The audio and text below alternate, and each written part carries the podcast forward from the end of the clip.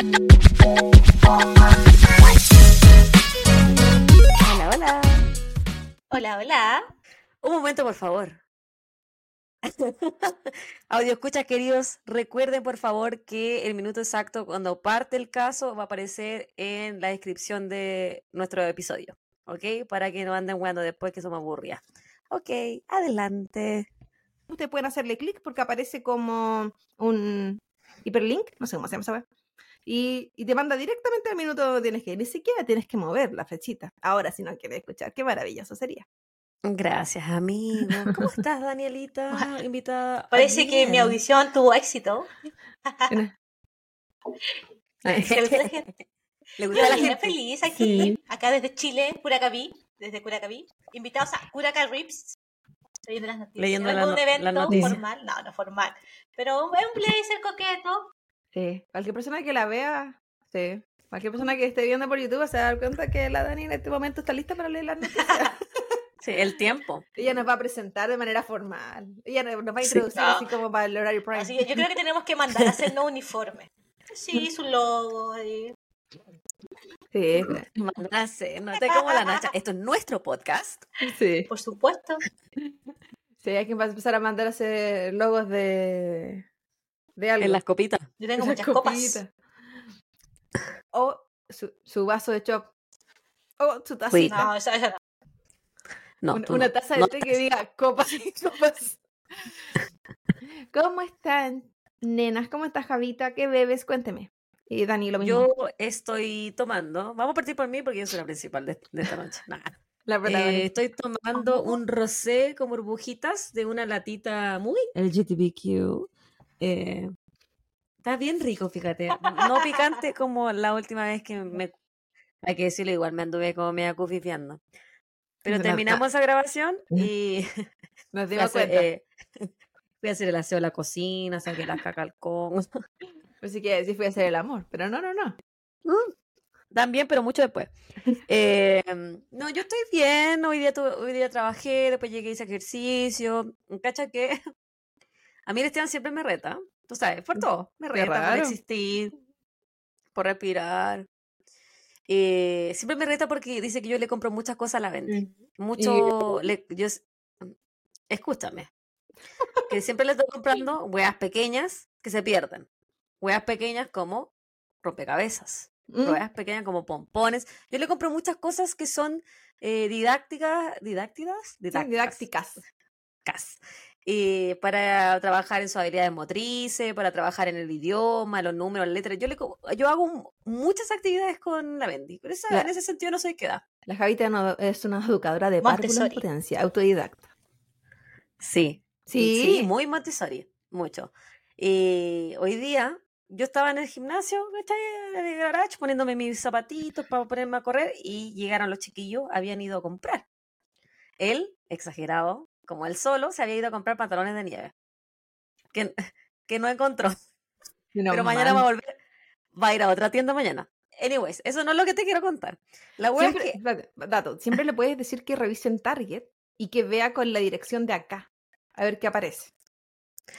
La wea es que se estaciona, abre la parte de atrás del auto y yo veo, weona, así una granja de juguete con un, Para un los, que no, millón de weas pequeñas. para los que no estén Cacha. viendo, la Javi hizo con sus manos algo muy grande.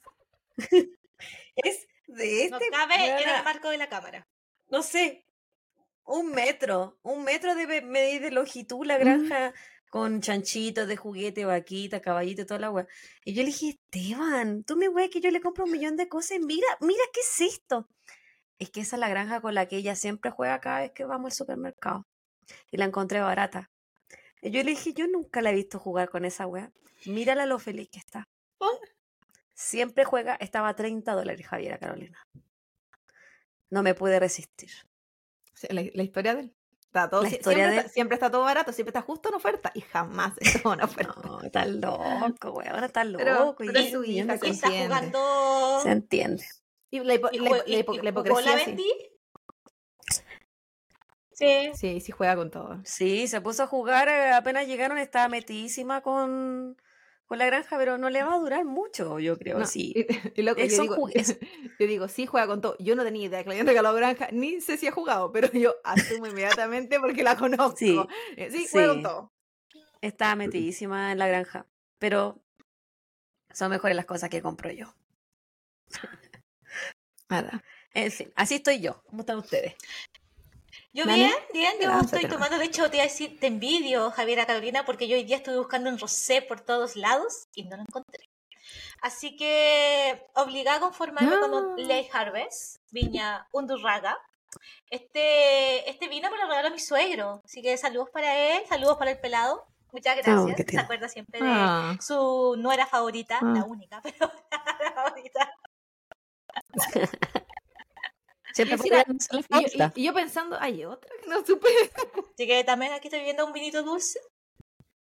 Estaba heladito, de hecho, porque la, la- lo abrí hace, hace un tiempo igual y lo tenía ahí guardadito heladito.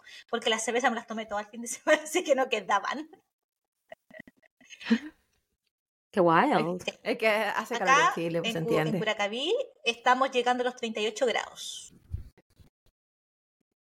Y tú que estás ahí, ah, raro. estás más cerca del solo sol. me molesta, pero Sí. sí, ya he sudado un poquito, levemente, levemente. ¿Hay alguien que está viviendo cerca del sol? Es la Daniela. Lo más cerca de la estratosfera que he conocido.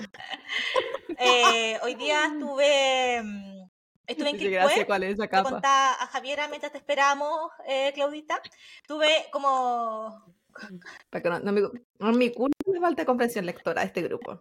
No, no me hago, no me hago responsable. La pasamos súper bien en una eh, conversación. Oye, tuve un, como le decía a la, a, la, a la Javi, un home shower. Súper chilena la palabra, eh, la, la oración. Y, y bien, pues así que estuvimos ahí hasta ahora. Más o menos llegamos, llegamos acá y comí los doguitos, por supuesto. Y ahí me, me conecté pensando que venía la hora. Perdón, Claudita, no fue mi intención no ver que me pusiste media hora más tarde. No, no, está bien, está bien así. Ustedes se, se podían conocer, me podían pelar de hoy se quedó dormida de nuevo. o algo. en ningún momento. Yo solo recibí un mensaje, ustedes conversaban por el video. Yo veía que ustedes se mensajeaban, pero yo, yo tenía el celular al lado. Y hay un, para la gente, hay, tenemos un grupo en WhatsApp con la, con la Dani y la Javi. Y además, la Javi, por otro lado, estamos conectados. Yo sentí el tono de ese mensaje. Estaba demasiado bien escrito.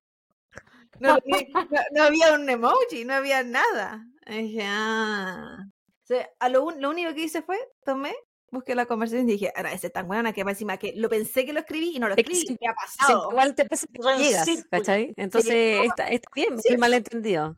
No, ¿Qué me te lo escribí? merezco. ¿Qué te escribí? Estamos Claudia. Varela, te estamos esperando. Sí. ¿Qué más serio que me recuerden mi apellido? Que te diga Vale. Claudia Andrea. No, y si incluyen el de mi mamá. ¡ah! Día. ¿Qué es de ti, oye? Eh, yo aquí estuve, pues, empecé esta semana las clases, porque no, había- no, no, pues fue esta semana. Y te tocó día, ¿cuándo ¿Esta semana grabamos domingo? nosotros? ¿Esta semana domingo, Claudia? No, pues, esta semana empecé las clases, la semana... La que pasó. Sí, pues, semana. La que está el- el- terminando hoy día. El, domingo es parte de esta semana. La que está terminando. Eh, ¿Ya? ¿Cuándo Eh, grabamos la última vez? El miércoles parece. Ah, el Sí. miércoles, entonces habíamos hablado, claro, esta semana. Y sí, yo, y ahí mencioné que habían suspendido un día de clase, y qué sé yo, y el viernes de nuevo sucedió. Pero para mí, mala suerte, yo, no, yo no tenía clase ese día. Así que a mí que me importa que la universidad suspenda clase el día que yo no tengo que ir. Si el jueves tuve que ir igual. Ay, ojalá suspendan las clases esta semana también. Sería bonito, pero no está anunciado, está anunciado que las temperaturas van a volver a subir. Así que quizás ni siquiera les Mm. toque nieve. No, le decir que no se compren los pantalones. Porque qué pasa, Dile- chiquillo, dile que nosotros nos vamos a chupar los cuerpos esta semana. Sí, Yo llego el, el miércoles en la madrugada, vamos a ir a ver, voy con toda mi familia a ver a la Claudita. Porque la Javi dijo, a ver, ¿de qué manera yo puedo ir a un horario que a la Claudia no le afecte? Llégueme en la madrugada. Así que la Javita llegue. Sí, total. Así que a mí me toca ir a buscar a la bebita y claro, no nos vamos a ver en algunas mañanitas porque lamentablemente sigo en clase, a no ser que la suspendan. Estaría maravilloso. Pero en el caso de que siga todo normal, eh, son unas mañanitas nomás, así que no es tanto. Y no, no voy a trabajar este fin de semana, el de que la Javi va a estar acá.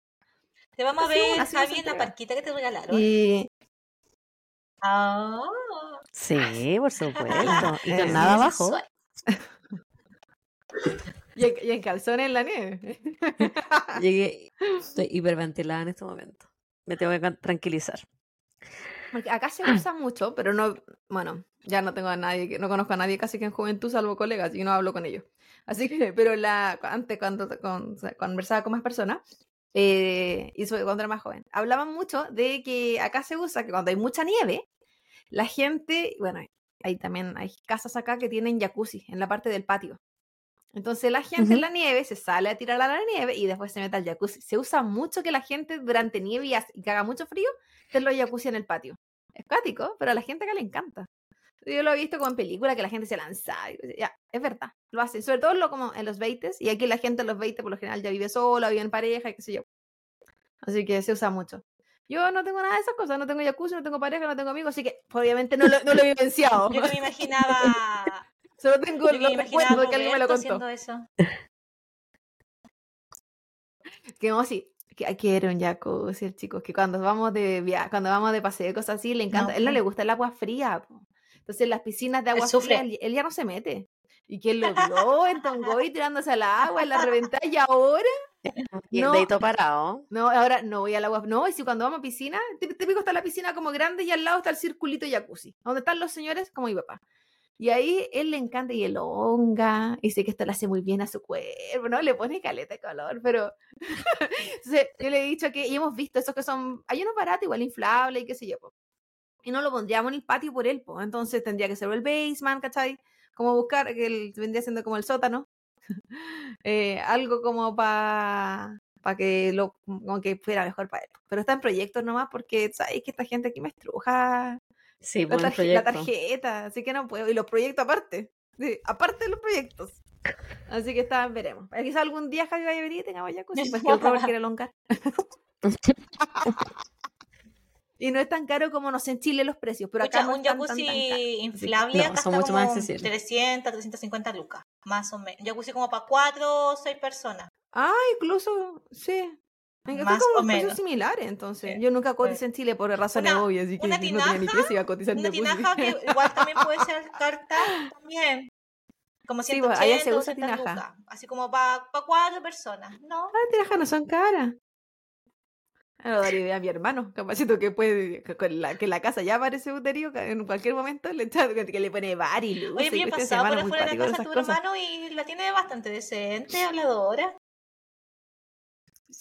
Es un chico, no, si es- mujer. eh, eh, no, no, pero es que mi hermano invierte, invierte en Ah. jardinero y cosas.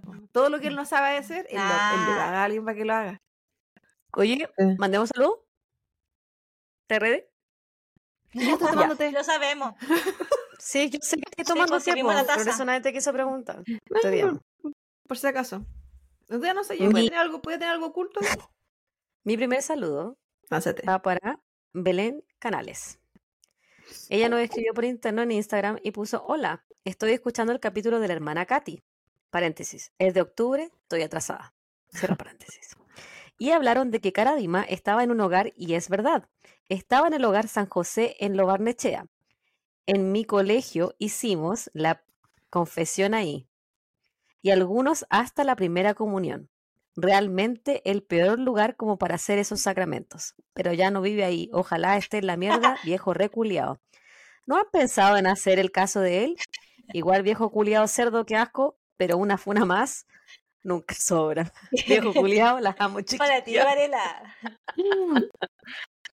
Sí, la verdad no lo habíamos eh, planteado como caso posible. Le hemos hablado porque gente lo ha recomendado, pero así como que dijéramos, ¿sabéis qué? Y bueno, como le he dicho antes, también tiene que ver con lo, la- lo que agende la Javita, po, porque yo dependo de ella casi lo que haga. A veces la odio, a veces la quiero. Digo, ah, este caso me, me tinca este. Y a veces me saca weas tan rebusca que no tengo cómo encontrarlo. Pero que, que fácil para la población de acá, porque acá está toda la gente enferma. Hay de todo lo que se te ocurra. acá hay de todo. Ah, Busca asesino de grillos. Va a haber un asesino de grillos. Así de gente enferma hay acá, de lo que busqué. De hecho, cuando te mandé esta- ese pantallazo, tú me dijiste, cuando pongáis la temática de viejo cerdo asqueroso culiao. Una wea así. Ay, qué rata que soy. Pero es- probablemente lo dije tal cual. El siguiente saludo. Y, ah, volviendo un poquito a lo que dijo la amiga, qué terrible debe ser eh, esa dualidad de la gente de verdad creyente que está, como dijo ella, recibiendo esos sacramentos que considera súper importante en lo que ellos crean y a la vez que esté en ese lugar que sea un hogar de la- una persona cerda. A ese nivel de cerdo, o sea, estamos hablando de un criminal. Así es la iglesia. Cuático. Católica. La, la, la mentira detrás de todo. Eh, como de te cuido, pero no te cuido de verdad, po. Me cuido Ujú. nomás, porque es el caso de ellos. Asco. Pero bueno. También están, están donde están y la gente ha dejado de creer tanto por lo mismo. po. Y no creo que tenga que ver por un tema de fe, porque la gente necesita tener fe en algo, sino que tiene que ver con un tema del concepto iglesia que ya no es atractivo y Sí, yo creo que es más que nada el concepto de iglesia. sí, pues y si lo que ha hecho la iglesia. la gente prefiere creer en weas tan de repente poco tangibles como puede ser la religión. eh, y siendo de repente tan inverosímil eh, al mismo nivel, pero sin todo este lado macabro detrás que tiene que ver con lo humano nomás, con nosotros, el hombre. Y bueno, el siguiente saludo es para, bueno, YouTube. Sigo dando pena. En el caso de El Tila nos escribe Francisca Cifuentes, Z15. Bueno, es horrible este crimen. Evité este capítulo mucho rato porque mi mamá conocía a una de las víctimas. Muchas gracias por el podcast, es muy, muy, muy bueno. Abrazos, corazoncito. Un abrazo muy grande, Francisca. La verdad, algo que nos ha impactado, y lo hemos mencionado antes, siempre cuando nos mandan saludos o nos comentan por interno que conocen a alguien que conoció a alguien, que fueron colegas de alguien. Es, yo, yo, yo, pues, a mí me sorprende lo, bueno, entre comillas, Los chicos lo- que es Chile. los chicos que es Chile, weón, la cagó. Sí. Y eso de repente me da tanta weá hablar temas de Chile porque se pueden herir susceptibilidades como no es lo mismo que alguien que no te conozca nunca te va a conocer, ¿cachai? Que puedes estar hablando y dando tu opinión, pero en Chile siempre hay alguien que conoce a alguien. Y uno no quiere tampoco meterse. me carga meterme. Mi siguiente saludo es para una persona que nos comentó en el post de El bosque del terror de Julia Chediak. Así se decía, no estoy segura. Ujú. No, eh, Nanita-1212. Debería haber sido 1313 Nanita. Pero ella nos comentó. Me quedó muy grabado cuando escuchaba el ruido del basurero y decía, ahí están secuestrando a alguien. Qué fuerte. Eso nunca se le borrará de su memoria. Po. Esa parte igual eh, yo la encontré muy triste y como que se me apretó la guatita cuando lo dijiste. Como, es que era una niña, po. Una bebita. Imagínate para una mamá que la está escuchando eso, ella es chiquitita, 8 años. Terrible. Bueno, la- esa niña está muy, muy terapia, pero no significa que esas cosas no, no estén ahí, po, en alguna parte de su memoria. El siguiente saludo es para el caso de simplemente Nikki. Nos escribe eh, la. Nuevamente este apellido, yo sé que le hemos mandado saludos antes, pero este apellido jamás lo voy a saber pronunciar. Isakioka, Isakiocha. No, como la do- con doble C. ¿Qué oca? ¿Puede ser Kioka? Solo lo sabe ella y el señor. Bueno, gracias por el capítulo. Qué sorprendente que existiera esa ley del pánico, como avalando los crímenes de odio. Aún nos sorprende, aún existen y aún Exactamente. avalan. Porque así como el tema de Caradima, que la iglesia sigue siendo cerda, acá la gente sigue siendo enferma por los siglos de los siglos en Estados Unidos. Sí. Siempre hay mucha discriminación hasta los... eh, Tú lo de- no me mandaste, ¿no? Que Estados Unidos en realidad no es un país primermundista ¿No, po? ahora. ¿Y No. ¿Nos sorprende? No nos sorprende. No. Porque ni siquiera tienen por natal aquí. Una mierda de perrito. Una mierda de país. Siempre hablamos de eso, del tema del postnatal, es una vergüenza esa wea. Hay un Una vergüenza. O sea, le había mandado a la Javi un estudio que, bueno, estudio en un reel. Puede ser mentira la wea. como mi papá. Eh, y que hablaba de que era de- como una noticia, así que era una wea un poco más seria. Eh, de que eh, el promedio de postnatales de, en el mundo es de 16 semanas. Chile creo que era el tercero o cuarto, cuarto parece, con más semanas. Y, Son seis Más meses, ¿no? licencias, En Chile, más ¿o no? licencias. Sí, pues, que- ¿El pero-? Sí, sí, pero el, como el postnatal fijo. Eh, Chile es de los que tiene más, es como te está en el tercer o cuarto lugar. Y Estados Unidos es de los seis países en el mundo sin derecho. Seis, po, weón. Sí, hemos hablado, o sea, Y sin hablar del costo de la esa este teoría que tiene la Javi de las 12 enfermarme. semanas de de permiso, que se puede decir, que ni siquiera es como de, ni siquiera es Sí, natal, es permiso sin- permiso, Sí, claro, permiso para sin goce de que sueldo. podría ser utilizado para eso. Sí, Es que un permiso así como general, que tú lo puedes utilizar si te fractura el pie, familiar, ¿cachai? No puedes trabajar. FMLA Eso. se llama, Family Leave of Absence. Que en mi caso anterior, me voy a poner a hablar de mi weona, llevamos 20 minutos, lo voy a hacer súper corta. En mi caso anterior, cuando yo trabajaba con Esteban en el mismo hospital, por trabajar en el mismo hospital, si él se quería tomar unos días cuando nació la Bendy, eh, a mí me quitaban tiempo de ese permiso. por ejemplo, estar casado. Por ejemplo, si de mis 12 semanas, si él, si él, sí, pero yo no sé si era una regla de, de ese hospital en particular, no tengo idea. No he vuelto a tener hijos y tampoco trabajo en ese hospital. Así que no lo sé. Pero, Pero, es como de mis en 12 Chile que, que se supone que los- las mamás también pueden donarle semana a los papás. Sí. Sí, pero eh, porque tú ahí la puedes compartir, pero a mí me la quitaban. Por ejemplo, si él se tomaba dos, dos semanas de vacaciones y coincidía porque justo nació su, su agüita, a mí me quitaban de las 10 semanas, de las 12 semanas me, me quitaban dos. Aunque él tuviera sus vacaciones pagadas, ¿cachai? Y se las quisiera tomar cuando, cuando Y- quisiera. Eso depende igual de cada, de cada hospital. Hay, de hay cada sí, y Y de cada empleador, exacto. El, el empleador y el hospital donde trabajaba, una mierda el hospital. No, no, y que puede ser peor, porque en el caso de mi prima, ella tuvo que. Si tú. Tú puedes tener family leave en tu, en tu trabajo, en- pero eh, para el tema del embarazo, para que este te paguen, ni te pagan un porcentaje, creo que hasta el 40% de tu sueldo, eh, hay empresas que para que te paguen eso, porque te pueden dar esas semanas, pero sin ningún pago, y eh, para que te paguen en alguna empresa tú tienes que eh, agregar una cantidad a tu seguro. Se- Es decir, que si no, si no planificaste tu embarazo y no pagaste eso, Short term cuando- disability se llama. Ujú. Short term disability, tienes que pagar. no sé cómo era la, la cuestión que mi prima Sí, tenía que pagar. Pero, lo- pero claro, no lo pagó la primera huevo, lo pagó para la segunda, aprendió su lección, pues sí, sino carísima Sí. la wea. Yo, yo lo tenía. Ya, mi tercer y último saludo va para el post de eh, Seito el Sádico y va para Atapial, que nos comentó. Ya lo escuché, suba más. No puedo soportar a mi compañero de trabajo sin ustedes. Un nuevo crimen próximamente. Qué risa. Son todos mis saludos. El último saludo. ¿Cómo se llama ese amigo, amiga? Atapial. Atapiel. Ah, Amigue, porque no sé qué. Atapiel. Eh, el último saludo es un saludo antiguo, es para el episodio de la secta de Coyihuay, donde nos escribe María Coté RD.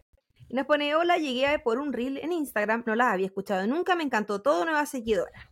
Muchas gracias. Gracias. A ver, casi siempre nos llega harta gente por los reels de Instagram, pero a veces se quedan solo en Instagram. Y es como, o nos preguntan, ¿y dónde puedo saber más de este caso? Vean la biografía. Lean. Carlos. Leon. Vienen ahí rogando. Ay, por favor, escúchame. Sí, un amigo seguidor nos dice así, ah, pero tienen, aparte de Spotify, tienen YouTube, y es como, pero sí llorado en cada lugar. Pero sí, porque hay YouTube. Pero después nos siguen y qué sé yo. Pues claro, yo entiendo, no todo el mundo nos escucha todo el rato o nos escucha tan atentamente. Y no lo nombramos también en todos los episodios. Y no lo mencionamos tampoco en los reels. Así que puede ser un poco de todo. Pero, listo con eso. Dani, ¿antes supuesto, quieres mandar algún saludito? Siempre a mi, a mi marido, que está aquí nuevamente haciendo apoyo moral, que al frente mío. Está aquí, aunque esté jugando, está igual atento en caso que a mí se me caiga alguna conexión. No, hoy día estuvo odiosa según él, así que mucho, mucho amor para él.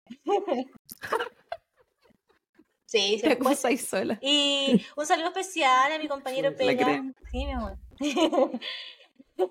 un compañero especial a mi compañero Pega, Claudio Fuentes, un nuevo seguidor para su podcast. Yo siempre ando buscando, eh, bueno, estoy acarreando gente como, como dicen por ahí. No, y algo, algo que he aprendido de este podcast es que si en algún momento tú quieres cambiar de carrera, tú podrías ser de manera fantástica una vendedora de seguros. Porque qué manera de reclutar gente. La mujer hace el puerta a puerta y no virtual. No. No, estábamos ahí conversando un día, estábamos en Sí. vez de estas tertulias de sala de profes que se tenemos y no me acuerdo cómo salió. Ah, fue porque mi compañero pega que le estaba así, no, y me dijo, oye, que tu podcast, mi, mi podcast, la Barça. Y yo, no, sí, grabé un, un nuevo episodio ese día, pues tenía clase el jueves, porque usted grabé el miércoles. Y, la- y los otros dos profesores que están ahí, ¿tienes un podcast? Y yo, a ver, tener es mucho decir. he, he participado y él empezó a hablar. Tengo y tengo dos amigas que trabajan por mí. pa- eh, Es mío, Y ahí mi empecé amiga. a contar y ahí engancharon. Yo sé que eh, las tres ya comenzaron a seguirla y yo sé que Claudio ya empezó ya, ya a escucharla. Así que en cualquier momento va a escuchar este, este episodio. Nos, manda un, inbo- inbox. No, si, si, hay, Un si, hay, DM. si hay algún político que nos escuche, búsquenla. Te la aseguro que ganan esa campaña. Ella te lo pone y lo. Donde pone Sí, el ojo, pone para. Claudio Fuentes. Así que muchas, muchas gracias al amigo, a los colegas de la, de la Dani y, y a la Dani, por supuesto, por acompañarnos una vez más también en este podcast y por tener ganas de escuchar Siempre. hablar hoy día. Así que, ¿listas, chiquillas? Ujú. ¿Están dispuestas? ¿Están entregadas? Porque ya hablamos mucho. Y eh, como lo mencionó la Javi anteriormente, si que están llegando a este punto, recuerden que siempre en la descripción está el tiempo en el que comienza el episodio. Y ya es tarde si no lo, si recién se están dando cuenta de esto, que ya están en el caso. Y bueno, hoy volveremos a un tema que conversamos hace un tiempo atrás, porque ah, hemos estado un poquito loquita en este tiempo, pero recuerden que trabajábamos con temáticas. Ah, eh, no, ¿cómo se llama? Nos empezamos a revolver un poquito con las invitaciones. Y así que, o con los especiales que nos gusta hacer. Pero este corresponde a un caso que fue hace una semana atrás, no, no un caso, a una temática. Correspondía hace una semana atrás que las había presentado. Y son los famosos ángeles de la muerte. Y para este hecho en particular, y que de repente como eh, persona que trabaja en el área de la salud, cuesta entender. O sea, no cuesta entender que esta gente esté loca, porque demasiada gente enferma en, esta, en este rubro. Pero cuesta entender que te quieras dedicar a algo así para hacer lo otro. Uno, por lo general, se ve, a- se ve expuesto a gente que se haya interesado en el rubro por el poder que significaba, por ejemplo, ser doctor, porque sabemos que eh, el, los Un doctores estatus. Sí, pues hay un estatus detrás de esto. O por el dinero que también se ve relacionado con ciertos campos laborales. O incluso por el asegurarse de tener trabajo. Porque hay ciertas áreas de la salud Siempre que, hay trabajo. que siempre están buscándola. Y en otras no están así. Yo diría en prácticamente todas las carreras del área de la salud siempre hay trabajo. ¿Acaso Acá. en nuestra época en Chile, cerquine, desempleabilidad del 75%? Pero acá siempre hay mucho trabajo. Te podéis regodear. Al punto que traen gente de otros países. Acá es, Como yo. distinto. Sí. Tienen visas especiales para eso. Entonces, es, es algo que de repente, al menos a mí, sí me hace ruido y me, y me es como complejo de entender las motivaciones. Escucho una bebita gritando de fondo. ¿Verdad? Estoy con noise canceling. no nada. Yo escuché Ah, un, un, un gritito Entonces digo para ella. esto. Sí, era, era como un agudito. Era eso, un gato y Javi no tiene gato. El- y para esto entonces vamos a viajar a Europa. Para irnos a buscar. ¿Podemos adivinar el país? Ángel de la muerte. ¿Qui- inte- ¿Puede ¿Quieres intentarlo? ¿Es un país que ya he hablado antes o un país nuevo? Ay, no me acuerdo. Pero eh, está dentro de un grupo de países De que sí he hablado. Eh, ¿Europa del Este o Europa del Oeste? Ah, no me pidáis tanto si yo no sé. No me sé, no me sé el este y el oeste de Estados Unidos y me vas a ver de allá. A ver, uno que, ya, entonces vamos a descartar España porque ese tú ya has hablado mucho y hubieras dicho que sí, que ya has hablado de ese. Dos alternativas, lánzate dos No, nombres. eh, Italia. Tú lanzas dos nombres, pues Claudia, no se adivina. No, ¿Javi? ¿Austria? no. Ok, se demoraron mucho. Ah. Y ya lo voy a mencionar. Y hoy hablaré de una Portugal, enfermedad muy Portugal. famosa que deberían haberla visto por... No, deberían haberla visto por todas partes porque estuvo este año en todas las noticias. Ah. Era mi tercera opción. Hoy les hablaré de la enfermera Lucy Ledby. O Ledby. O Lidby. No sé cómo se pronuncia su apellido. Pero yo le voy a decir Ledby. Lucy, una joven, nació el 4 de enero de 1990 en Hereford, Inglaterra. Yo te mandé este caso. No ¿O no? No. Y si lo hiciste, No lo hice por ti, no. Pero me ha Creo que te mandado tantas un- cosas. Creo que te mandé un post de ella, pero no estoy segura. Puede ser. Ojalá que no, ojalá que no, se- ojalá que no sea el mismo, porque es que terrible. No, yo creo que sí. Lucy fue parte de una familia lo que consideramos nosotros como tradicional.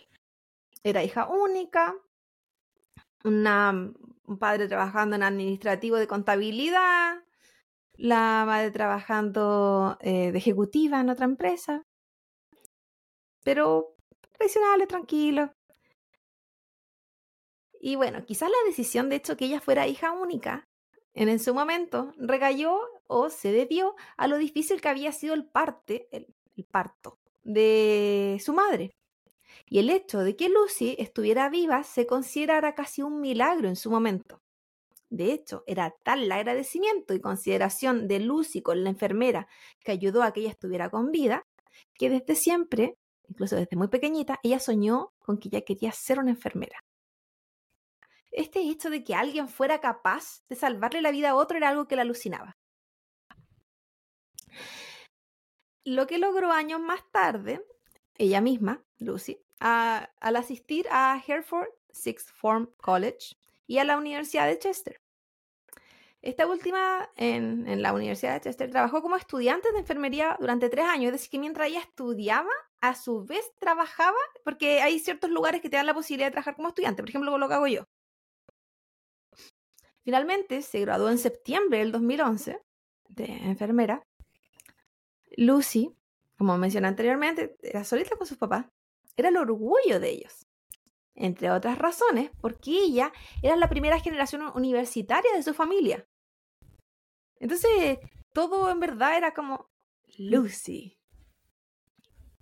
Había mucho orgullo y, y yo siento que existe sobre todo a los, hijos que pasan por problemáticas de salud importantes, eh, un mayor cuidado, una mayor sobreprotección de parte de los papás a veces, porque hay un miedo también como intrínseco de lo que pudo pasar y no sucedió.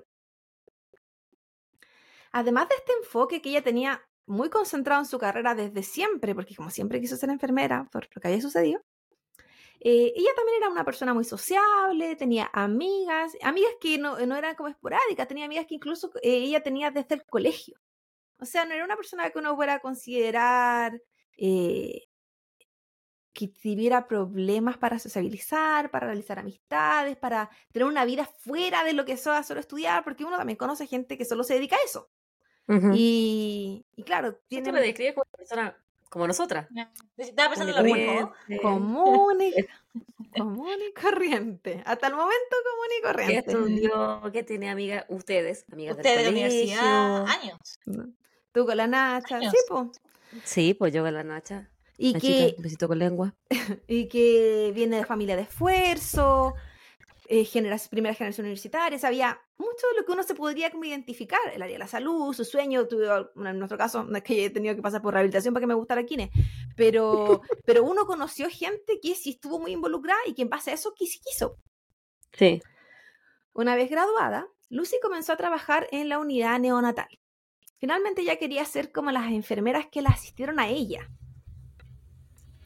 El 2012 trabajó en el hospital Countess of Chester, donde destacó e incluso fue parte de campañas para juntar dinero, porque la intención era tener una nueva unidad neonatal en ese hospital.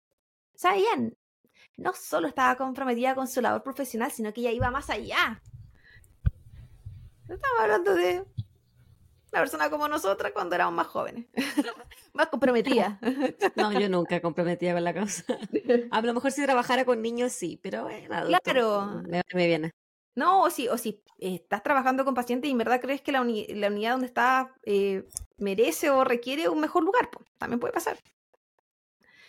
A fines del 2012 e inicio del 2015 tuvo entrenamientos o pequeñas prácticas en el Hospital de las Mujeres de Liverpool, obteniendo en el 2015 como las calificaciones necesarias o cualificaciones necesarias para trabajar en cuidado intensivo neonatal y de infantes. Con el tiempo, Lucy comentó a sus colegas, colegas amigas, porque nuevamente muy sociable la chica, eh, que ella consideraba que el área que no era intensiva era muy aburrida. Muy por lo que nosotros ¿No era muy aburrida? No, era la, el área que no era acción. intensiva, era muy aburrida. Exactamente. A pesar de todas estas buenas y nobles características, incluso lo desafiante que era Lucy, eh, podría ser porque podría ser vista como que a ella le gustaran los desafíos. El hecho de que quisiera no trabajar en el área no intensiva, sino que el área intensiva fuera lo que le llamara la, la atención. El estrés, la tensión de esas áreas. Muy destacable para algunos lados. Posteriormente vamos a ver que quizás de ahí venían muchas cosas que tiene, que, de lo que eh, finalmente fue culpable. Pero hasta ese entonces es una mujer que le gustaba el desafío. No todo el mundo va a disfrutar trabajar en cuidado intensivo, y menos neonatales, porque es súper fuerte incluso visualmente. Sus compañeros comenzaron a tener ciertas sospechas en las actitudes de Lucy. Algo simplemente no encajaba en su actuar. Cierta... Esto incluye un poco de todo. Y dependía mucho también de los colegas. Porque si bien era muy sociable, uno no siempre se lleva bien con todos los colegas.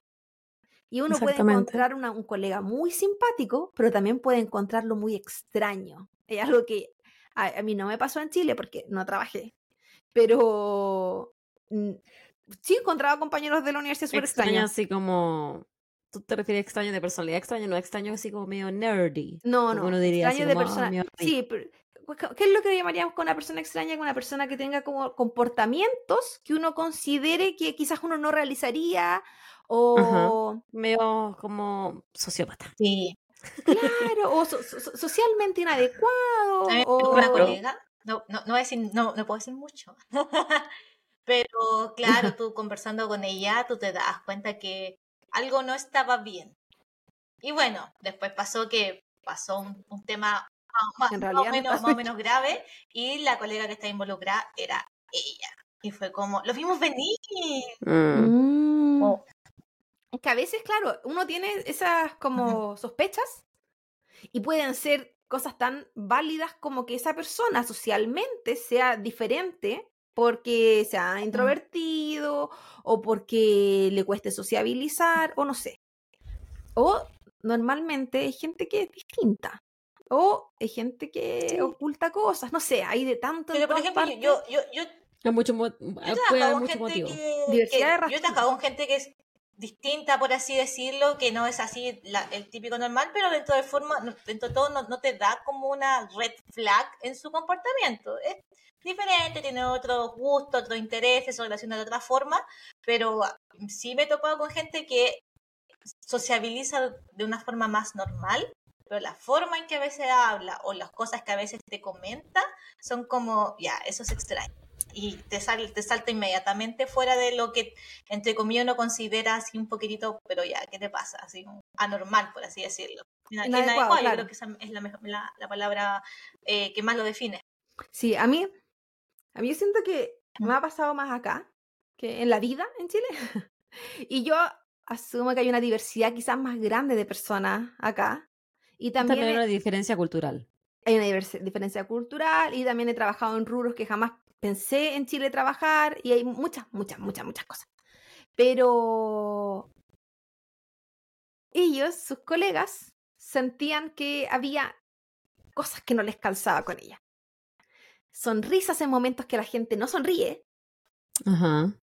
eh, Como en un momento dramático, en un momento mensajes de vida y muerte. en mensajes de texto hablando de irse a fiestas después de algo terrible que pasara, cosas que a la gente sí les llamaba la atención. Y uno igual puede pensar, todos tomamos de manera diferente lo que está pasando.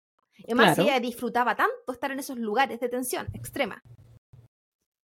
Pero para Casi como muchos- que le daba como goce la adrenalina. Sí, Porque tú dijiste que trabajaba en la... Cuidado ¿UCI intensivo. neonatal o en...? sí, cuidado intensión natal. El otro día a mí, ah, hablando de mí siempre en este podcast, se me, ca- se me cayó un paciente.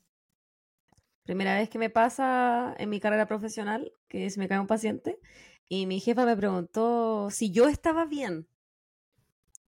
Que mi, jefa, bueno, una mierda perrita igual, pero me preguntó así como que a un, él te da como toda la charla que a uno de repente, que si se te cae un paciente y que uno los quiere tanto y la weá te puede afectar. Yo estaba súper bien.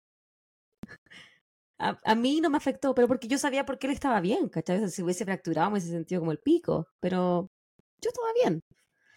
Pero obviamente uno, no sé, si hay un, un momento de tensión, por ejemplo, sabes que conté que el Esteban es- falleció su paciente, él quedó muy mal. ¿Cachai? A mí me pasa. Eh, A mí no se me caen los pacientes, me equivoco de test nomás.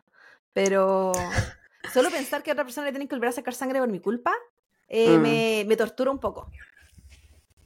Me, me, me- caga la mente harto. Y no me caga la mente que me llamen la atención porque lo hice. Me, me caga la mente haberlo hecho. Y que no me lo dijeran antes para poder darme cuenta, o que me lo dijeran y no, y, o que me dieran, me dijeran que tengo que hacer tal proceso y no era así, o era así, pero tiene demasiadas excepciones, no sé. Pero cuando uno la caga, nadie se siente bien. Pero esta galla no, po.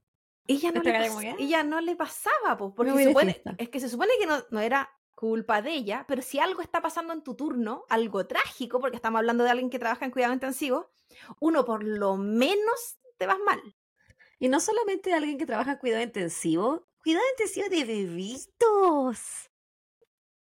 Estamos hablando días, horas de Me da neonatales. sensación así como que quizá fue un parto Prematuros. difícil, quizá un, Sí. un ni- un bebé que nació con alguna malformación, con un problema y ella... ¿Ya? ¿Y dónde es la fiesta?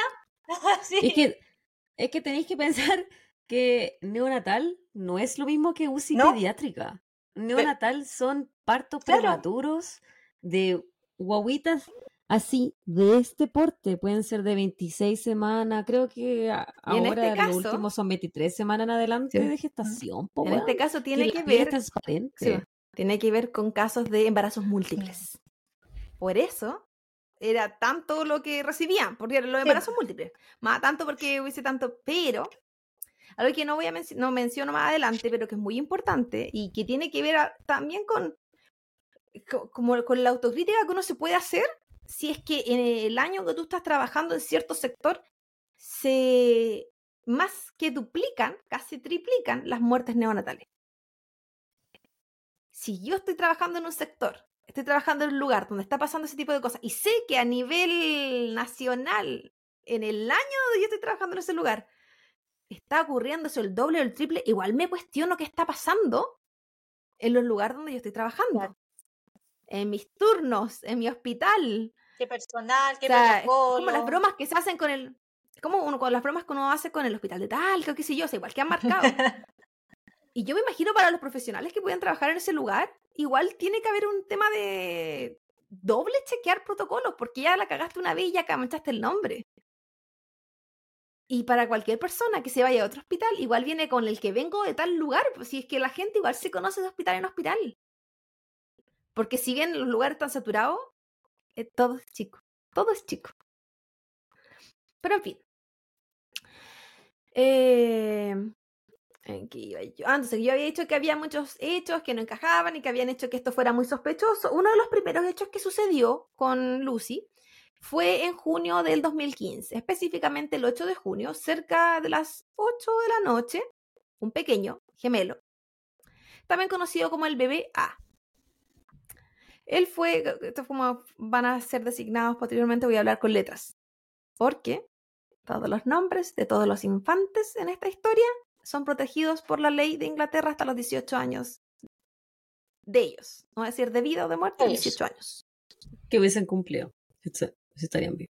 de, nac- de nacidos.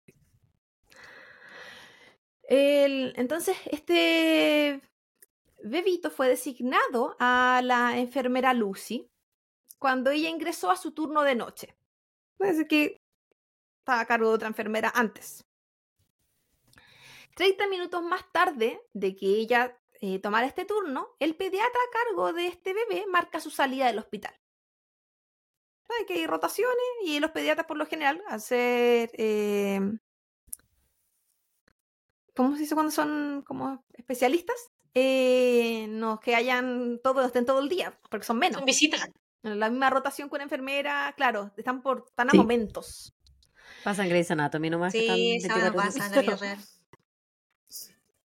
26 minutos más tarde, o sea, llega Lucy, pasan 30 minutos, se va el pediatra, pasan 26 minutos, eh, Lucy da aviso eh, que el estado, del, de, estado de salud del bebé eh, había comenzado a deteriorarse. BBA. BBA. Y solo 30 minutos más tarde de que ella lo informa, este bebé fallece. Lo que llamó mucho la atención de el pediatra cuando él volvió al día siguiente al turno, entre comillas, porque van como a momento, como dije. Debido a que cuando él se fue, ese bebé se encontraba en perfectas condiciones, no había ninguna razón de cuidado o problema de salud, eh, tanto de ese bebé como de su gemela. No había, no había nada en su ficha, en sus notas que dijera, tengan cuidado con esto, chequeenle esto, hay que revisar esto. Nada. Era un bebé que estaba completamente estable, en crecimiento. Y que estaba ahí porque era prematuro nomás, porque era bebé de embarazo múltiple. Las enfermeras y doctores presentes al momento del llamado de Lucy comentaron que les llamó la atención el actuar de ella porque no intervenía, solo estaba ahí. Y esto lo vamos a volver a escuchar un par de veces después. Además como que solo notaron, miraba. claro, pues estaba ahí. Está muy- Uno diría en estado de shock, pero a ella le gustaba estar en ese lugar, pues ella quería estar en ese momento. En base a lo que ella misma había conversado con otros colegas antes, esa, era lo que, esa era su preferencia.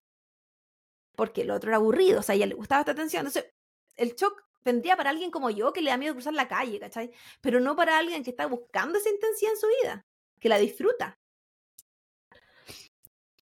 Y, no, no se sabe si esta es la primera vez que le pasaba, pero es cuando comienzan a las agentes a sospechar de ella. Recordemos que ella había eh, recién, meses antes, había recibido como las calificaciones necesarias para poder estar trabajando en ese lugar. Entonces, quizás uno podría decir, ya, quizás era por la primera vez, o no sabía qué hacer, no, no se acordó del protocolo. La, el personal médico presente además notó que el bebé había desarrollado una coloración azul con blanco, como eh, unos manchas en la piel, coloración azul con blanco, que habían sido bastante inusuales, luego de que este bebé se había desmayado y había quedado inconsciente. Hechos que ellos no habían visto antes, como que un bebé tuviera este deterioro súbito, con desmayo progresivo, o sea, con desmayo inmediato, que haya perdido la conciencia y que haya tenido esta coloración en la piel. Como esta progresión, ellos no la habían visto, era algo que no, no, no, tenían en la experiencia o no lo habían, o estaba documentado. Pero más tarde ellos volverían a ver estas mismas señales, estos mismos signos. Y descubrirían además que esto se debía a que los bebés que presentaban esta sintomatología, estos signos en su piel, era porque habían sido inyectados con aire intencionalmente. Estoy hablando aire en su sistema una, una sanguíneo. embolia. Exactamente. 28 horas más tarde del fallecimiento del BBA, su hermana gemela también quedó inconsciente y tuvo que recibir reanimación. Debido al fallecimiento del BBA, se le sugirió a los papás de los gemelos que fueran a descansar, porque después de que había fallecido el BBA, se, se quedaron pegados en el BBB. Yo siento que habían miedos. Mm, Que súper entendibles, porque no había razón. Ahora se sabe que hay un tema con el aire, pero en ese momento esto fue súbito, falleció súbitamente. Y hay muchas explicaciones también de bebés recién nacidos que en verdad fallecen súbitamente, sin ninguna explicación biológica, fisiológica. Entonces, probablemente en ese momento es lo que se creyó. Había alguna malformación o no lo supimos. Y esto todo viene con, normalmente con exámenes posteriores para descubrir qué pasó. Y qué era lo que en ese momento estaba, era como nadie sabía qué estaba pasando. Entonces, como eh, por esta tensión se les dijo a los papás, vayan, descansen, esto ha sido mucho, eh, y esta fue la oportunidad de dejar al bebé solo sin los papás y que el bebé B fuera atacado, la gemela del bebé A. Y eh, me perdí donde estoy leyendo. Eh, se perdió. Pusiste cara de que se te había perdido la línea. Se me perdió la línea.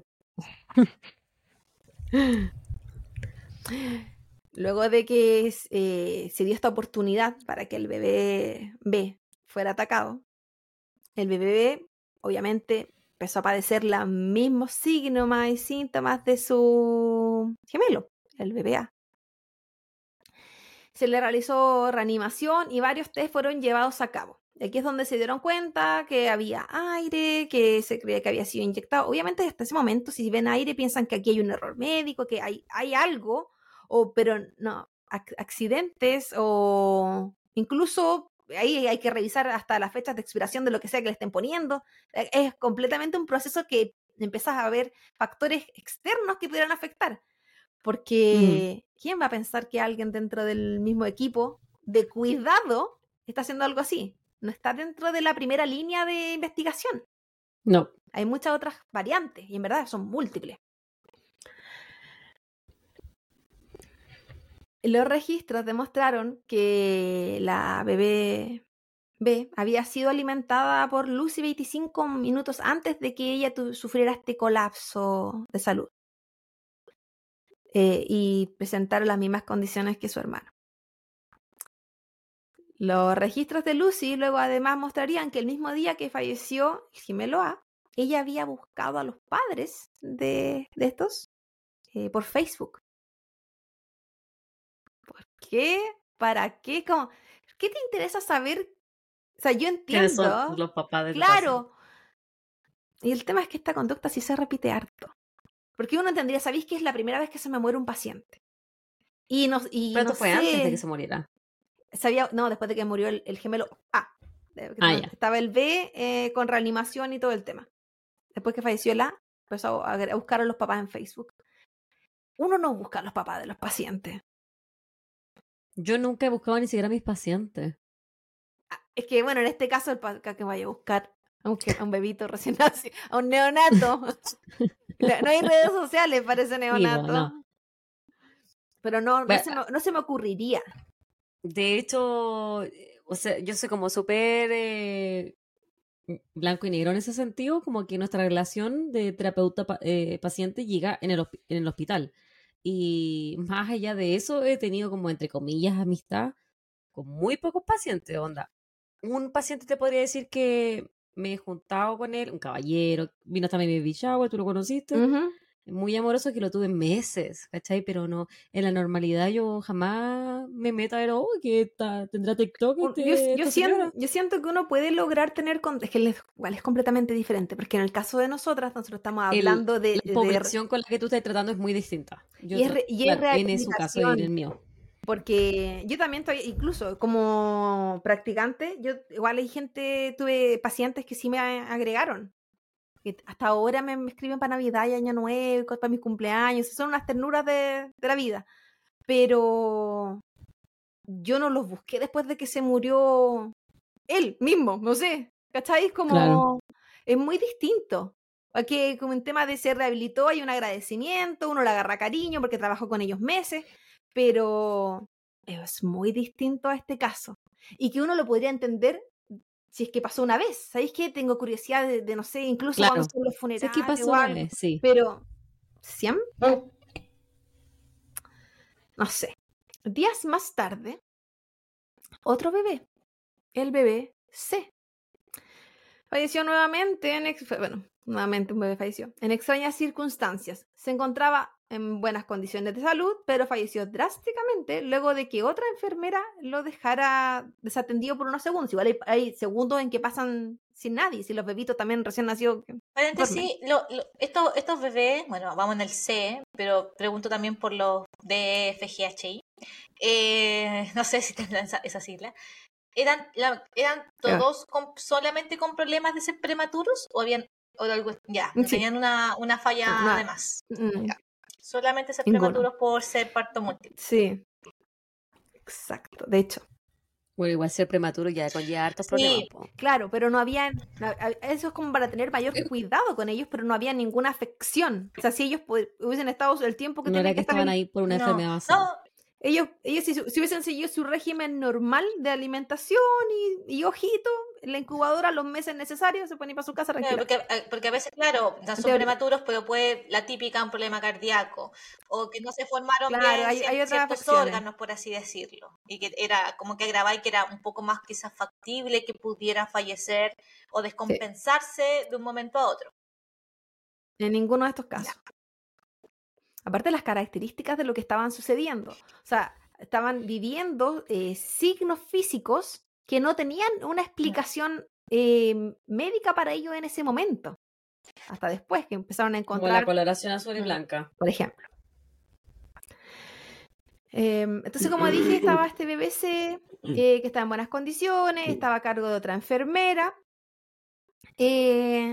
y bueno, Lucy no era la enfermera designada, pero ella estaba ahí, atenta al monitor en todo momento, porque hay monitores, si es que la enfermera no tanto de rato la del bebé, hay monitores porque a veces están a cargo más de uno. Eh, entonces, cuando empezó a pasar algo con ese bebé, ella fue la primera en reaccionar. Porque era la que. est- Imagínate, tú estás a cargo de un paciente y está tu colega, que tiene sus propios pacientes, pero por alguna razón ella, antes que nadie, estuvo ahí cuando algo pasó. La metía. Atenta a tus pacientes y, y pacientes que no debería, o sea, uno debería estar atento todo el tiempo, pero que no es en alto riesgo, que te puedan tener en tensión, así estoy 24/7 sin despegar un ojo. O sea, estaba atento, pero dentro de los rangos normales del protocolo. Ya, Lucy estaba más ahí de lo que... Pero pasa, claro, pasa como ser la... una colega que está súper atenta. Hasta ese momento, nada más. Y bueno, los padres del BBC incluso más tarde eh, declararon que ellos sí recordaban a Lucy haber estado. Escucho una bebita gritando. Eh, recuerdan haber mencionado o haber dicho que Lucy sí estaba alrededor. Entonces, ni siquiera hablaban tanto de la enfermera que en verdad estaba a cargo de ese bebé, sino que de, de, de la otra enfermera que ni siquiera tenía que ver con ellos. Ya la habían visto merodeando el alrededor. Cosa que podría ser normal en cualquier caso común y corriente, pero en este, con todos los otros detalles que más rato vamos a ver, sí llamaba mucho la atención. ¿Qué estaba haciendo ahí? ¿Por qué estaba ahí? ¿Por qué tanto? Y- e incluso en algún momento ellos declaran que les llamó la atención que ella les dijo, ¿y se despidieron del bebé ya? Ellos pensaron que para irse a la casa, pero lo que después, con lo que pasó minutos más tarde, eh, les chocó mucho. Sí les quedó como grabado. Yo lo encontraría tétrico, por lo bajo. Sí, sí. La enfermera a cargo del turno tuvo que llamarle la atención a Lucy posterior a la muerte de este bebé. Y quien, nuevamente, no se alejaba del cuarto del bebé. Era, entonces era como, y le tuvieron que explicar, no creo que había sido necesario que le explicaran, que ese no era el turno ni, el, ni eh, no era paciente designado de ella. Entonces ella, ella no tenía que estar ahí. Y que por favor se hiciera cargo de lo que... el- Yo siento que para que llegue un superior a tener que recordarte eso es porque en verdad tiene que haber sido súper invasiva. Y... Y bueno, lo hizo nomás. Y no paró. Me encantaría decir, hoy sí, Lucy aprendió su lección después de eso. Pero no, no, no. Me llama, me llama la atención que, aparte de eso, como informarle, oye, esto no es tu cuarto, eh, no hay una llamada de atención un poquito más. Pero es que piensa que no, no había nada, fuerte. na- ninguna prueba que se viera que ella estaba haciendo algo quizás negativo contra los bebés. Era, metían. No. Claro, se- en la verdad el llamado de atención era como, cuídate de tus pacientes en vez de estar fijándote en el resto, en vez de estar, no sé, Sí. po, eh, vigilando el, este que ya Claro, po. falleció y que deja que su familia haga lo que tenga que hacer con ellos, ¿cachai? Como que hay un tema también, imagino yo un proceso de mierda que, que no, pero nunca vi. Una situación de mierda, de mucho grito, Y de... que no quieres tampoco una Dolor. enfermera mirándote desde afuera, po. yo me imagino que esa Sí. debe ser muy Sí, incómoda. Y quizás, claro, los papás dijeron, ¿sabes qué? Esa, esta enfermera es como, como que siempre está ahí, es muy, invas- muy invasiva, no me deja sola con mi bebé, pero ¿ha hecho algo malo? O sea, no, pues. Está nomás. Pero igual, pero igual cabe cuestionarse como si, si ni siquiera es la enfermera a cargo de tu No, guagua. pero tú puedes decir. es como que venga alguien de otro piso. Sí, pero gente controladora siempre hay en todos lados. Gente que le gusta abarcar y Claro, hacer pero ella no era jefa. Pero digo que Pero digo ella no era jefe jefa, controladora. ella era una no, digo más jefe nomás. controladora. No tenía pito que tocar ahí. que Sí, no confía que no confía en lo que hace la- su, co- su colega y diga ya no voy a igual yo a verlo por si acaso. Puede ser. Claro. Yo, o sea, yo, yo- yo me imagino que la enfermera que sí estaba a cargo, no sé, yo si hubiese sido La enfermera hubiera- u- u- la hubiese acusado con mi supervisor, así como, oye, pues. esta vez está aquí metida, está por eso le- invadiendo. eso le llamaba la atención. Sí, porque hubo reclamo. Así como, ¿qué está haciendo acá? Claro, y pues les puede decir, ¿sabes que esta mina se está metiendo en mi área? Yo no he hecho nada malo, estoy atenta, yo cumplo mi área, no tiene por qué estar aquí leseando. No, yo creo que, aparte que en ese momento igual uno no, pre- no piensa, así como yo hice algo malo, no hice algo malo, pero claro, falleció un Mm. paciente que estaba a cargo tuyo, entonces, ¿qué pasó? Y, y yo encuentro, nuevamente, socialmente inadecuado lo que ella estaba haciendo. Sí. Fuera malo o bueno, era socialmente Ese- inadecuado. extraña. Pero tampoco lo suficiente extraña. como No tengo una mejor para palabra para de describirla. algo. No, si No, nadie en po, ese momento la estaba No, acusando po, de nada. no es suficiente. Hasta ese Sí, momento, Simplemente es. Ni para despedirla, ni para cambiarla de área. no, no, nada de eso. Hasta ese momento era solamente actitudes sospechosas, decían ellos. Extrañas. El 22 de junio, solo 14 días eh, posteriores al fallecimiento del bebé A, otro bebé, el bebé D, también falleció. Nuevamente, los presentes eh, durante su reanimación ro- notaron una extraña coloración en su piel, la que mediante radiografías póstumas fueron relacionadas a unas líneas que demostraban que había aire en su sangre. Que las radiografías mostraron que había aire. Los médicos no entendían qué estaba sucediendo, pero sí sabían que no había una causa natural que estuviese relacionada con estos casos. Eran sumamente extraños y alarmantes, y sin saber la información de los casos anteriores, los padres del bebé D sí dijeron haber visto a Lucy merodeando el área horas previas al fallecimiento de su bebé. O sea, ellos sin saber que ella ya era una mero- merodeadora, les pareció extraño en su propio caso de que así lo fuera. O sea, esto tiene que ser igual a arte. Si uno, imagínate que tu bebé está- falleció, tú, yo me imagino, nuevamente hablando en lo personal, yo dejo de ver el alrededor, pero para el punto de que ellos la notaran es por algo. El 2 de julio, un doctor presentó de manera formal lo que estaba sucediendo sobre estas muertes repentinas sin razones aparentes. Ninguna acción fue tomada en contra de la enfermera Lucy, sin embargo. Solamente era como, investiguen. Aquí se requiere investigación. Algo está pasando. Que me hubieron, muchos pasos, hubieron muchas quejas, hubieron mucho eh, en toda esta historia. No lo, no lo mencioné porque era mucho, en verdad. Hay mucho, mucho documento, mucho papeleo. Que no sirvió de nada y no llegaba a nada. No, porque empieza una cacería de brujas, porque no se sabe quién era. Era una cacería, era una cacería de brujas y eh, en verdad sí era la, una de las mayores sospechosas.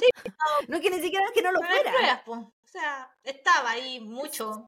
Pero Sí, yo creo que sí habían hasta cierto punto, pero la burocracia del proceso. Todo se demoraba meses. Y esto van a ser- se van a dar cuenta que es bastante rápido. O sea, han pasado un par de días y ya van cuánto. sí, pues dijiste desde el bebé A al bebé D, 14 días. Mira cómo te pone atención la chica. Eh, no, no, no pierde una. Se quieren.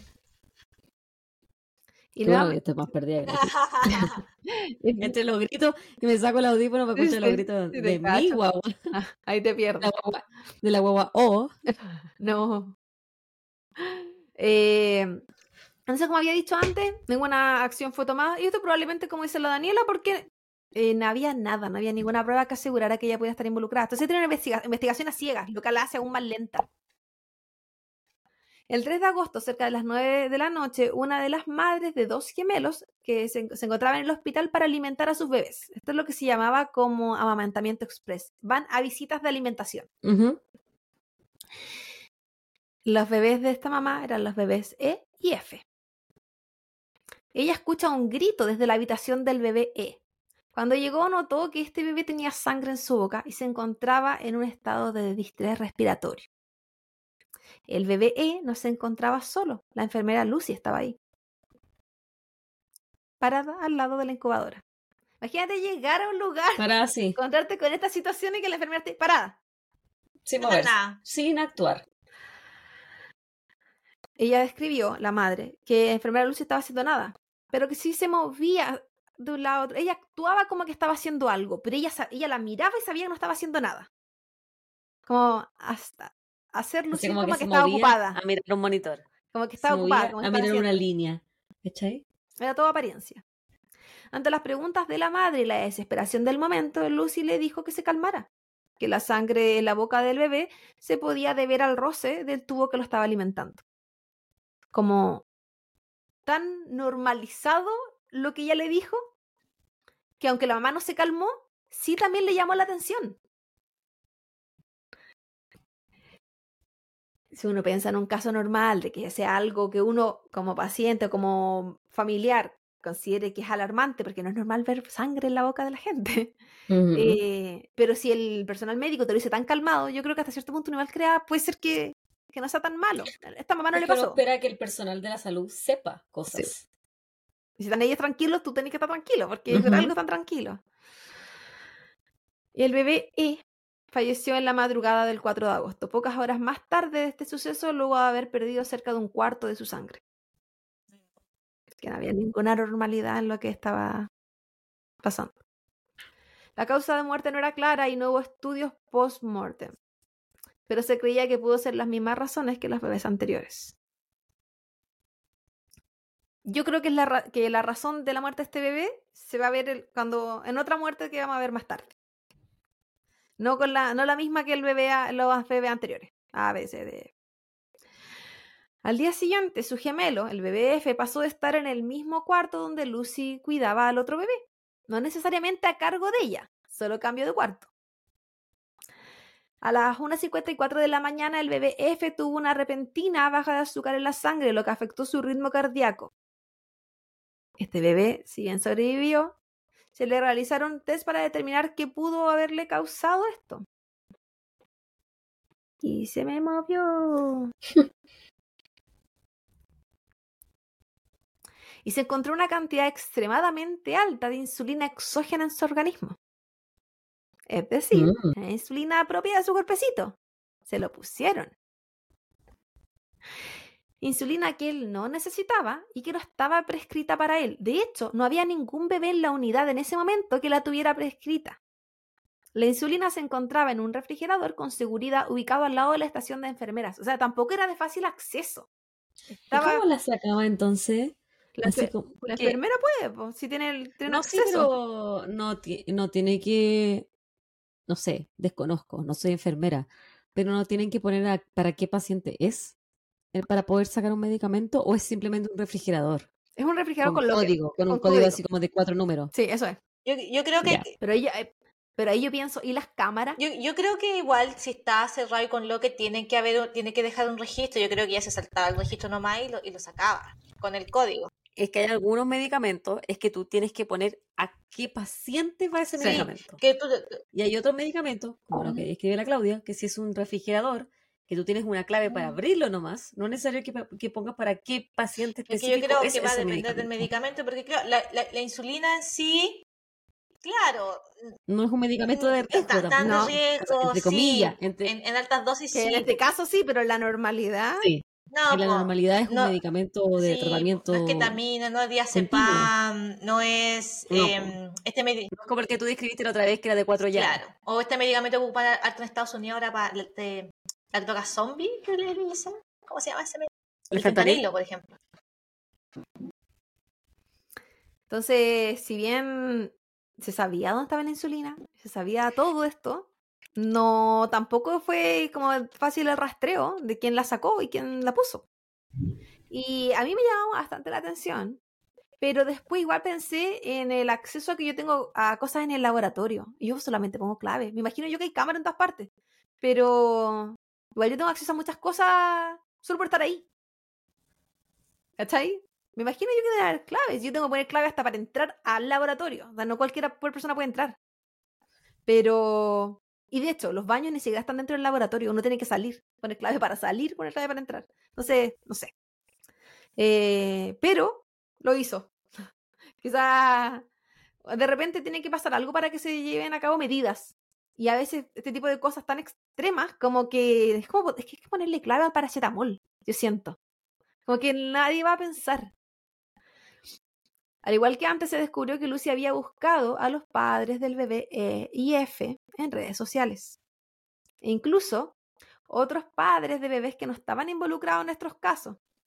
Es igual, te hace pensar, ¿qué está buscando? ¿Qué quieres saber? Mm. ¿Qué cualidad ella quiere observar en los padres para matar a, a sus hijos? No, en el caso de, lo- de los que se desconoce, porque lo otro es póstumo. ¿Quieres ver cómo reaccionaron a lo que pasó?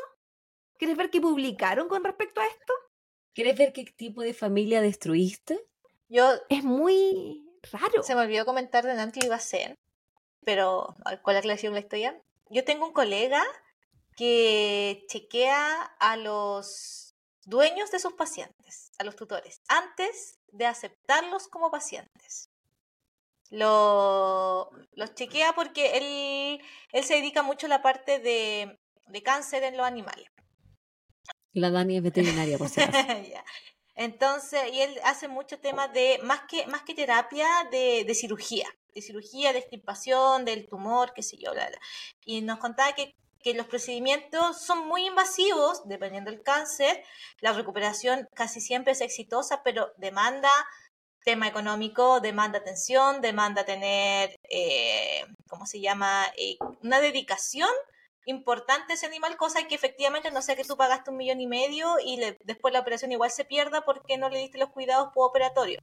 Entonces, él nos contaba de que él antes de aceptar un paciente, él chequea, no sé, pues así a redes sociales, psicópata, nos dice él, como para ver si efectivamente esta persona, por lo menos por red social, se puede ver que es una persona dedicada o que va a tener quizás la dedicación para la recuperación de su mascota. Antes de aceptar. Qué cuático. Sí, no sé, igual, igual lo, Qué y- raro sí, tu igual lo miramos. Sí, ni, sí, ni siquiera te hubiera sido que estoy de acuerdo, lo encuentro. Sí, O sea, en- entiendo sí. Que pienses que un tratamiento va a ser sí o sí inefectivo si es que esta persona no lo va a continuar. sí, Pero de ahí, de ahí a que una red social en verdad te vaya a demostrar que Claro. tanto cuidas o no cuidas a, a- Cuando, cuando, claro, él nos dijo, todos los miramos así. Como-? Y después, claro, nos explicó y todo el tiempo como, ya, Y- sí, tiene cierta y lógica, en, sí, pero po, no y en sé. salud en verdad uno no... Pero un motivo Uno no ve las personas. del po. ¿Ah? Es un motivo súper egoísta porque él se quiere asegurar que sus tratamientos sean exitosos dependiendo de la calidad Él, de, él- de, él lo que quiere es que la calidad pacientes. de la mascota quede, quede sea la mejor posible. Eso es lo que me decía. Si él dice, si es por operar, yo opero a todos y me, me lleno de plata, pues, ¿cachai? Y no discrimino. Eso significa que no opera a, los a, a los animales que él piense que los padres de esos animales no, No, o van sea, a ser eh, yo no creo, creo, creo que nadie le cuestionó eso en su momento, o nadie lo dijo, no- o quizás de la explicación no me acuerdo. o sea, fue una, fue una, una convivencia, me acuerdo. Pero, pero efectivamente, ellos, él, él, él es, buen- él es muy buen médico. O sea, si tú me decís si tengo que operar un, un cáncer en alguna mascota, yo lo llevo con él. O sea, eh, es, es muy bueno. Pero claro, él nos explicó como esos motivos. Pero sus métodos no son tan... eh, Claro. Salud, saludos para mi colega si es que alguna vez nos ve. Él sabrá de quién hablamos. Pero, mm, pero claro, quizá algo así buscaba esta, esta enfermera, no sé. Quizá ella pensaba que iban a ser malos Mm. papás, no, no tengo idea. Pero da lo mismo si los buscaba después de que se murieron, que iban a Pues ser malos después, papás si el bebé ya está en el cielo. Ah, entonces era morbosidad esa mira. Eso es lo que Sí, estamos no, pues hablando. de morboso. de- ¿qué, qué quería ver? ¿Qué, qué- cuál era su intención? ¿Cuál era su morbo de buscar una familia?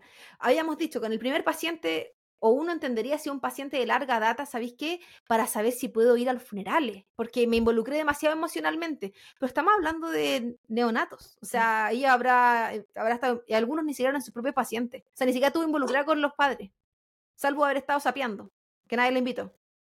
Entonces, era raro, como tu colega. Pero no está de raro.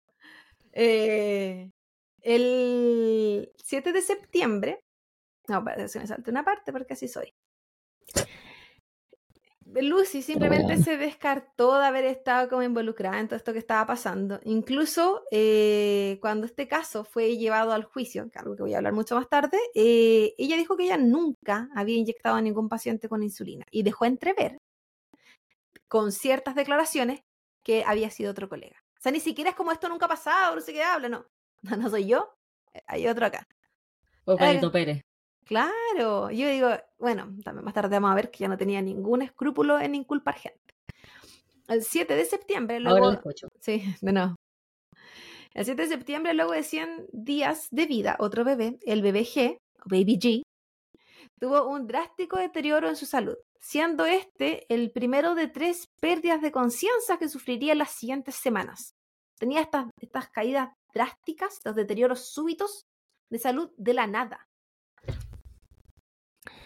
Luego de su primer evento, la bebé G fue llevada a otro hospital, pero luego de cinco días ella volvió a recaer, tan solo 15 minutos más tarde de que Lucy la alimentara.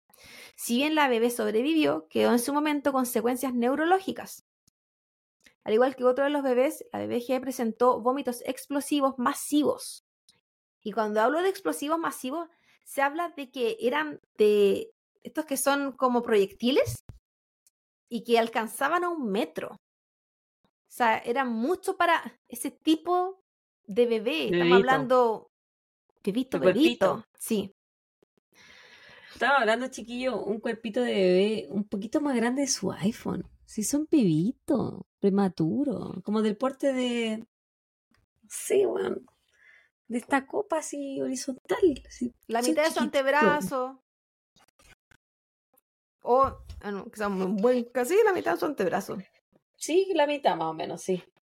Chiquititos, son guaguitas. Además de estos vómitos explosivos, esta bebé también presentó eh, cambios en su ritmo cardíaco y en sus niveles de oxígeno. Que, oxígenos. Oxígeno. Que, los que también bajaron súbitamente. Muy similar a lo sucedido en uno de los casos anteriores, que habíamos visto que tenía cambio en el ritmo cardíaco y en los niveles de oxígeno.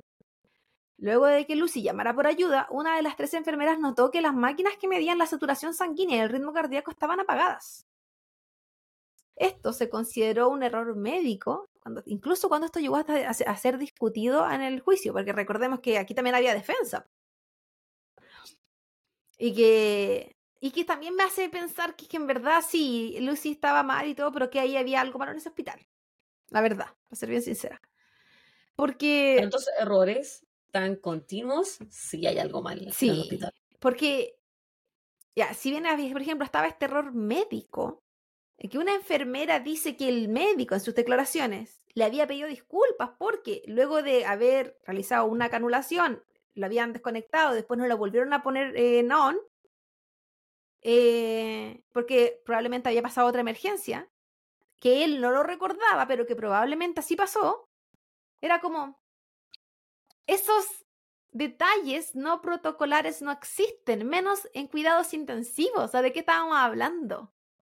Entonces, todo era bastante como peculiar y, e incluso las mismas ex- excusas que estaba poniendo el mismo personal médico alrededor de todo esto. Y estamos hablando que esto se habló mucho después, no meses, mucho más que eso. Entonces, yo creo que todo daba para que una Lucy apareciera. Porque había muchos vacíos. Como protocolares que uno piensa que es imposible. Ahí estaban. Más tarde, durante el juicio, un médico experto sugirió que la única explicación viable ante este caso de vómito explosivo masivo que estaba explicando, proyectil, era que el bebé hubiese recibido una cantidad de leche extremadamente alta o mucho más alta de la permitida por su tubo de alimentación, que tiene ciertas como dosificaciones. Y por supuesto, esto no era un accidente o no había sido por causas naturales, sino que alguien debió haberlo hecho de manera intencional. Alguien debía saber que estaba poniendo cierta cantidad. Y por una experiencia, por un tema de, de, de entrenamiento o de, de educación en el área, era imposible que no se supiera. Eh, Todos hablaban de cómo ese bebito podía haber tenido tanto dentro para vomitar tanto. Que era como, porque yo me imagino que yo sin tener nunca contacto con un prematuro menos a ese nivel, eh, es como incluso los perritos cuando estás dándole leche, cuando son muy Mm. bebitos, que todo es como en, casi que en gotitas y no lo puedes sobrealimentar. Son dosis pequeñas varias veces al día, por lo mismo. Tal cual pasa con los bebitos al parecer, Son- según aprendí son con este Tan caso. pequeños, son tan... Yo me acuerdo ¿Sí? cuando estuve en un internado en el, en el Van Buren, hice rotación en la UCI neonatal. Y vi tan chiquititos como 26 semanas, yo diría lo más chiquitito que he visto. Y bueno, su, su tórax completo era del porte de, de- de estos dos dedos. Sí, pues, Porque uno así le hacía las Ah. compresiones. la quina Así. respiratoria. Ay, no, terrible. Durante la investigación se encontró que Lucy había falseado la información en la ficha del bebé, haciendo lucir como que el bebé no se encontraba bien desde antes. Incluso mintió en las horas en que ocurrieron los hechos, haciendo parecer como que todo había ocurrido luego de que una colega había alimentado a ese bebé. Y cambió datos como incluso la temperatura del bebé. O sea, ella sabía lo que estaba haciendo. El 23 de octubre, seis semanas más tarde del fallecimiento de la BBG, sea, seis semanas más tarde falleció la BBG, lo siento. Mm. Ella, habíamos hablado de que había tenido estas tres recaídas, luego tuvo otra más. La cuarta, siendo la cuarta la fatal. Cuando ocurrió esta cuarta evento de deterioro súbito, Lucy se encontraba al lado de la incubadora, como también había pasado en otros casos.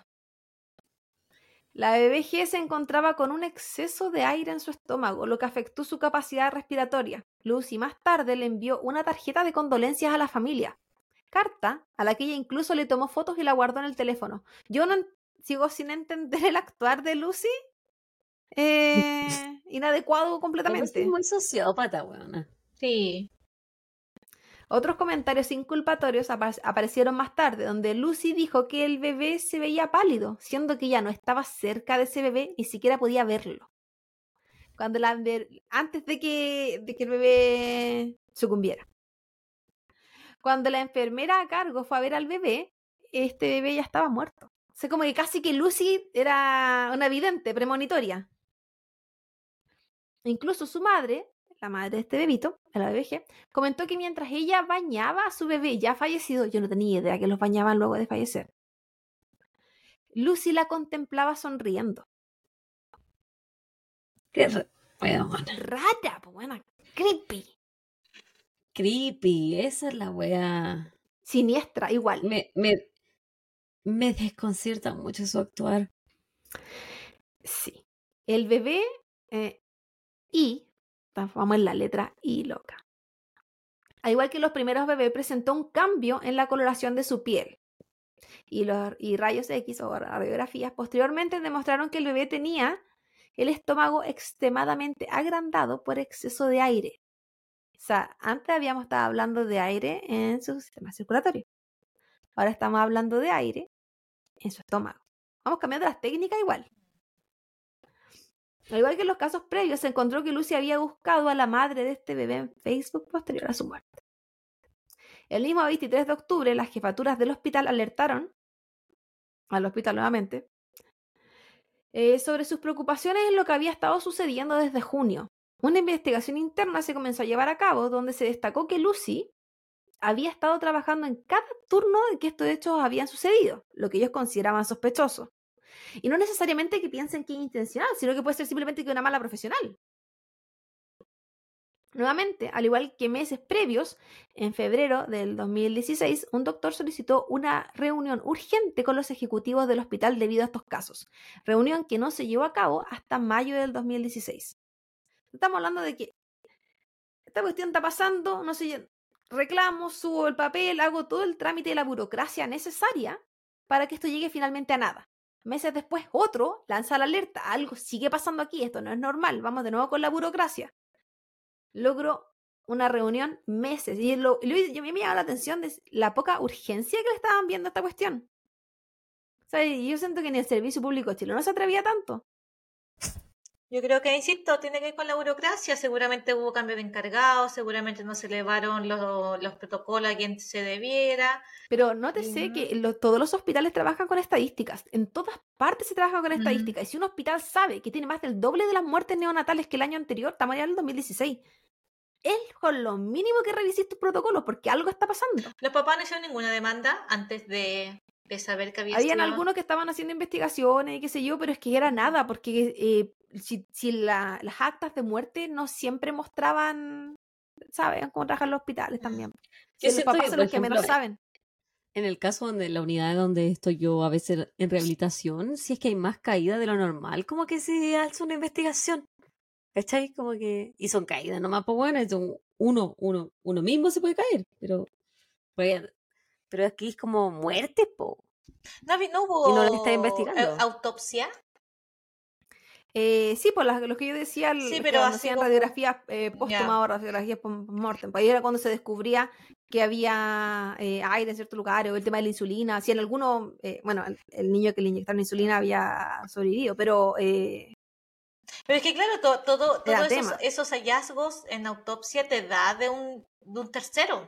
Como no hubo una, investigación, un levantamiento de la policía, por ejemplo. es que se supone que hasta había, puede que haya un tema dentro del, del hospital. Es que también, seamos sinceros, si los hospitales trabajan con mucho secretismo, si pasan muchas weas y que queda ahí en los hospitales nomás y que lo saben los hospitales. Y los hospitales Dinero, saben, que, o sea, saben que fue el médico tanto. Es que al hospital no le conviene que lo demanden. No, no, po. No, es que tu reputación y, y tú trabajas a, eh, por medio de cliente igual, po. Sí, que un hospital, ¿cómo tiene plata? Entre más gente va. Y si la gente sabe que hay un médico que es chanta o de una enfermera que es chanta y que está matando gente, no van a querer ir a ese hospital, ese hospital se va a ir a la bancarrota y es un negocio. Y que Eh, no se le olvide que la gente tampoco puede decir que tengo mi, tengo mis gemelos acá. El gemelo uno se murió, pero no hay ninguna causa aparente. Y sin saber en verdad que pudo haber un tercero involucrado, ¿te voy a arriesgar a sacar al, al bebé 2? Y segundo, al, para sacar al bebé 2, tienes que pedir un permiso. El hospital te tiene que dar permiso para poder sacarlo. Si la verdad es que uno no es dueño de sus hijos, pero cuando tu hijo está en, el, hospital, al menos en Estados Unidos y al parecer en Inglaterra, tú eres menos dueño aún. Tú tienes cero derechos sobre tu hijo. El hospital tiene más derechos sobre tu hijo que tú mismo. Entonces es súper complicado de tener que pedir la autorización y normalmente hay que firmar tipo cosas de yo asumo toda la responsabilidad, casi que tú te vas presa si al bebé le pasa algo por sacarlo de ese hospital. Este es súper complejo. Todo este proceso. Y como pasa en horas, se pueden lavar las manos súper Sí. fácil. Porque sé, causas yo- naturales también es una causa de muerte. Yo siento que aquí la, la burocracia, no sé, eh, fue. Quizás se pudo haber salvado el bebé D, E, F, G, H. ¿Cachai? Ya, Todos los, los posteriores, sí. claro. ya, bebé A, ya. B, ya. C, E, ya, pero los demás. Loco, muy Pero pensemos que estamos hablando de días de diferencia. Y hay ninguna, ningún papeleo en Esto es ningún hospital va a ser tan rápido como semanas. No, ni cagando. Pero Nada, es todo mucho demora más- meses. Pero es mucho más sospechoso que tú digas, oye, en unas semanas, no sé, se me, generalmente se muere un bebé. Se han muerto seis bebés en, en una semana. Que algo Sí, está pasando. Independiente piensa que, yo que- levante un protocolo, no sé, el encargado del personal, del staff, del turno, me pongo Pero que a esa investigación que tú quieres levantar se va a demorar tiempo. Mucho tiempo. No va a pasar esa misma semana. No, No. sé. Sobre todo Lo si más es que- probable es que ni siquiera pase ese, ese mismo mes. o ese mismo año. muy Si es que es lento. los hospitales todo es muy lento, el proceso es muy distinto. Y más si es que tienes que evaluar desde la fecha de expiración de un producto hasta el comportamiento de un personal médico, que va a ser el último que va a ser juzgado. Porque uno entiende, si la cacería de brujas también es una hueá penca. Existen Mm. los hospitales, pero sobre todo existe cuando quieren sacar a un hueón y no les cae bien. No sí. necesariamente cuando ese hueón no hace bien la pega. Hospitales. Sí, el hospital es un lugar bastante oscuro. Una mierda, perrito. Sí. De trabajar. No trabajen en la salud, chiquillos, si no están escuchando, están en cuarto medio. Vayan a acostarse. No estamos diciendo en ningún caso que usted, si usted se siente mal, no vaya a un, a un hospital. No, la gente tiene que ir, pero también sepa dónde va, si, si la gente igual sabe. Debido a las sospechas que ya existían en relación al comportamiento de Lucy, el staff decidió cambiarla de turno. Sea, ella estaba en el turno de noche. ¿Cachai la weá? Las soluciones de mierda, po. Como cuando O sea cambian a los curas, weón. Sí. No, no, después Suspéndela por último, pero Mm. cambiarla de turno. es que no tenéis ninguna justificación, pues si todavía estamos en papeleo, todo está en papeleo. Entonces piensan, oye, ella estaba teniendo problemas con colegas y qué sé yo. Ya, ya metía más encima, pues era, era rara. Entonces la cambiaron de turno de la noche al turno del día. Los- Donde hay más supervisores. pero O sea, una gran diferencia. sí, sí, hay- la cantidad de gente que trabaja es muy diferente. Muy diferente. Entonces ahora eh, comienzan a cambiar un poco las cosas, pero no necesariamente lo trágico de cualquier escenario que se está viviendo en este momento en ese hospital, al menos. Eh, los colapsos, deterioros súbitos de los bebés comenzaron a ocurrir ahora en el turno de día y ya no más en la noche. Entonces, no sé qué estaban Oh. esperando. El 9 de abril del año 2016, dos gemelos, los bebés L y M, sufrieron recaídas con pocas horas de diferencia entre ambos. Estudios demostraron que el bebé L tenía niveles de insulina tan altos, llegando al tope de lo que medían los equipos que utilizaban para hacerle las medidas de insulina. Cacha esa. ¿Cómo de estado? Horas ¿Qué más, de sido, Sí. horas más tarde, el bebé M sufrió una baja en su ritmo cardíaco y respiratorio a tal punto que cuando llegaron él estaba más muerto que vivo. Así que todos estos bebés pasaron en reanimación. ahora me digo, ¿cómo reaniman una cosita tan chiquitita? El, y este bebé, el bebé M, eh, más tarde sería relacionado con ah, una inyección, estamos hablando de mucho después, con que había recibido una inyección de, de algo con aire. Entonces tenía aire en su sangre. Si el bebé M sobrevivió, ah, si bien el bebé M sobrevivió, eh, quedó con daño cerebral. Porque todo, todo lo que todo lo que le estaban haciendo a este bebé en verdad era o se moría o quedaba muy mal, pues si es que no había mucha otra alternativa.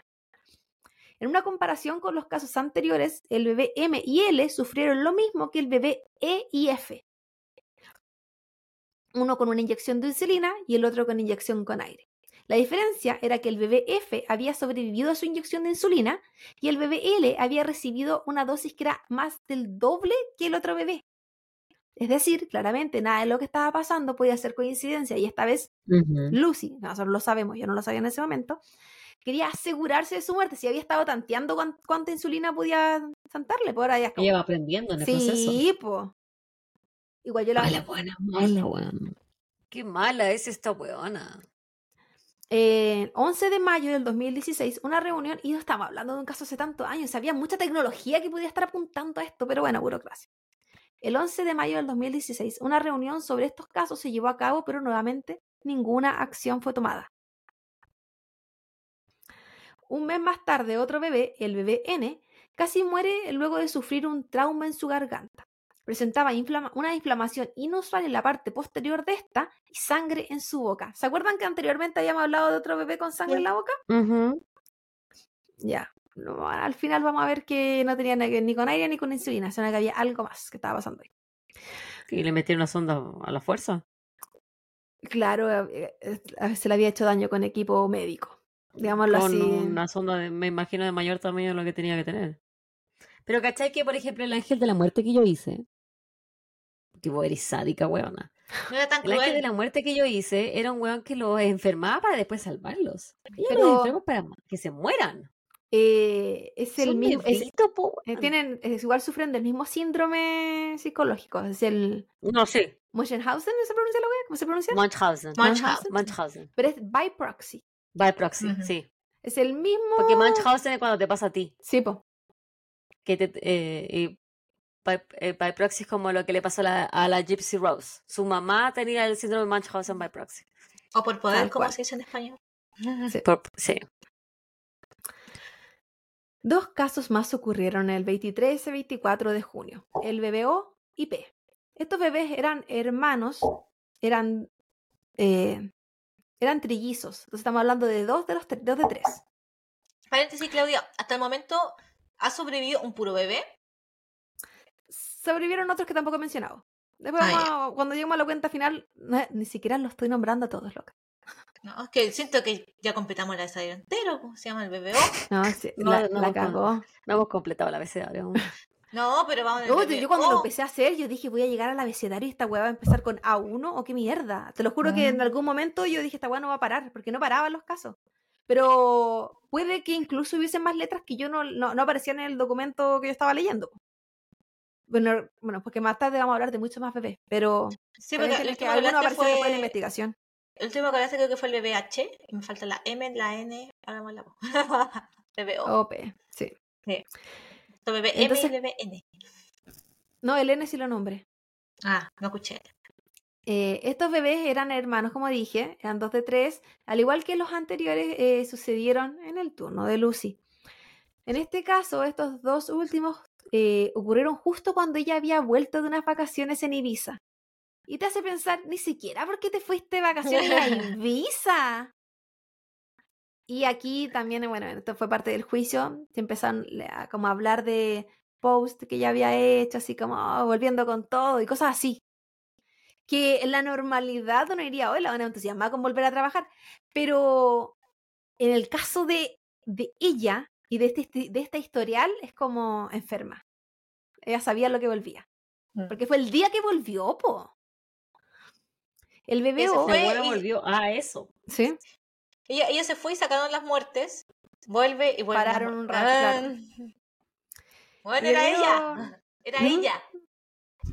El bebé estaba listo para ser enviado a su casa, en perfectas Oh. condiciones de salud, cuando de manera repentina sufrió un deterioro súbito. Cuando el bebé se comenzó a poner mal, una enfermera de la unidad, sugi- de la unidad sugirió trasladarlo a otro sector de la misma unidad donde se encontraban los bebés que requerían mayores cuidados, o sea, tenían más atención médica como Mm. ahí. Pero Lucy se negó, y no, recordemos que Lucy es la enfermera a cargo del bebé, por lo tanto, ella autoriza y, y todo eso. Eh, solo dos horas más tarde, este bebé quedó en graves condiciones y falleció.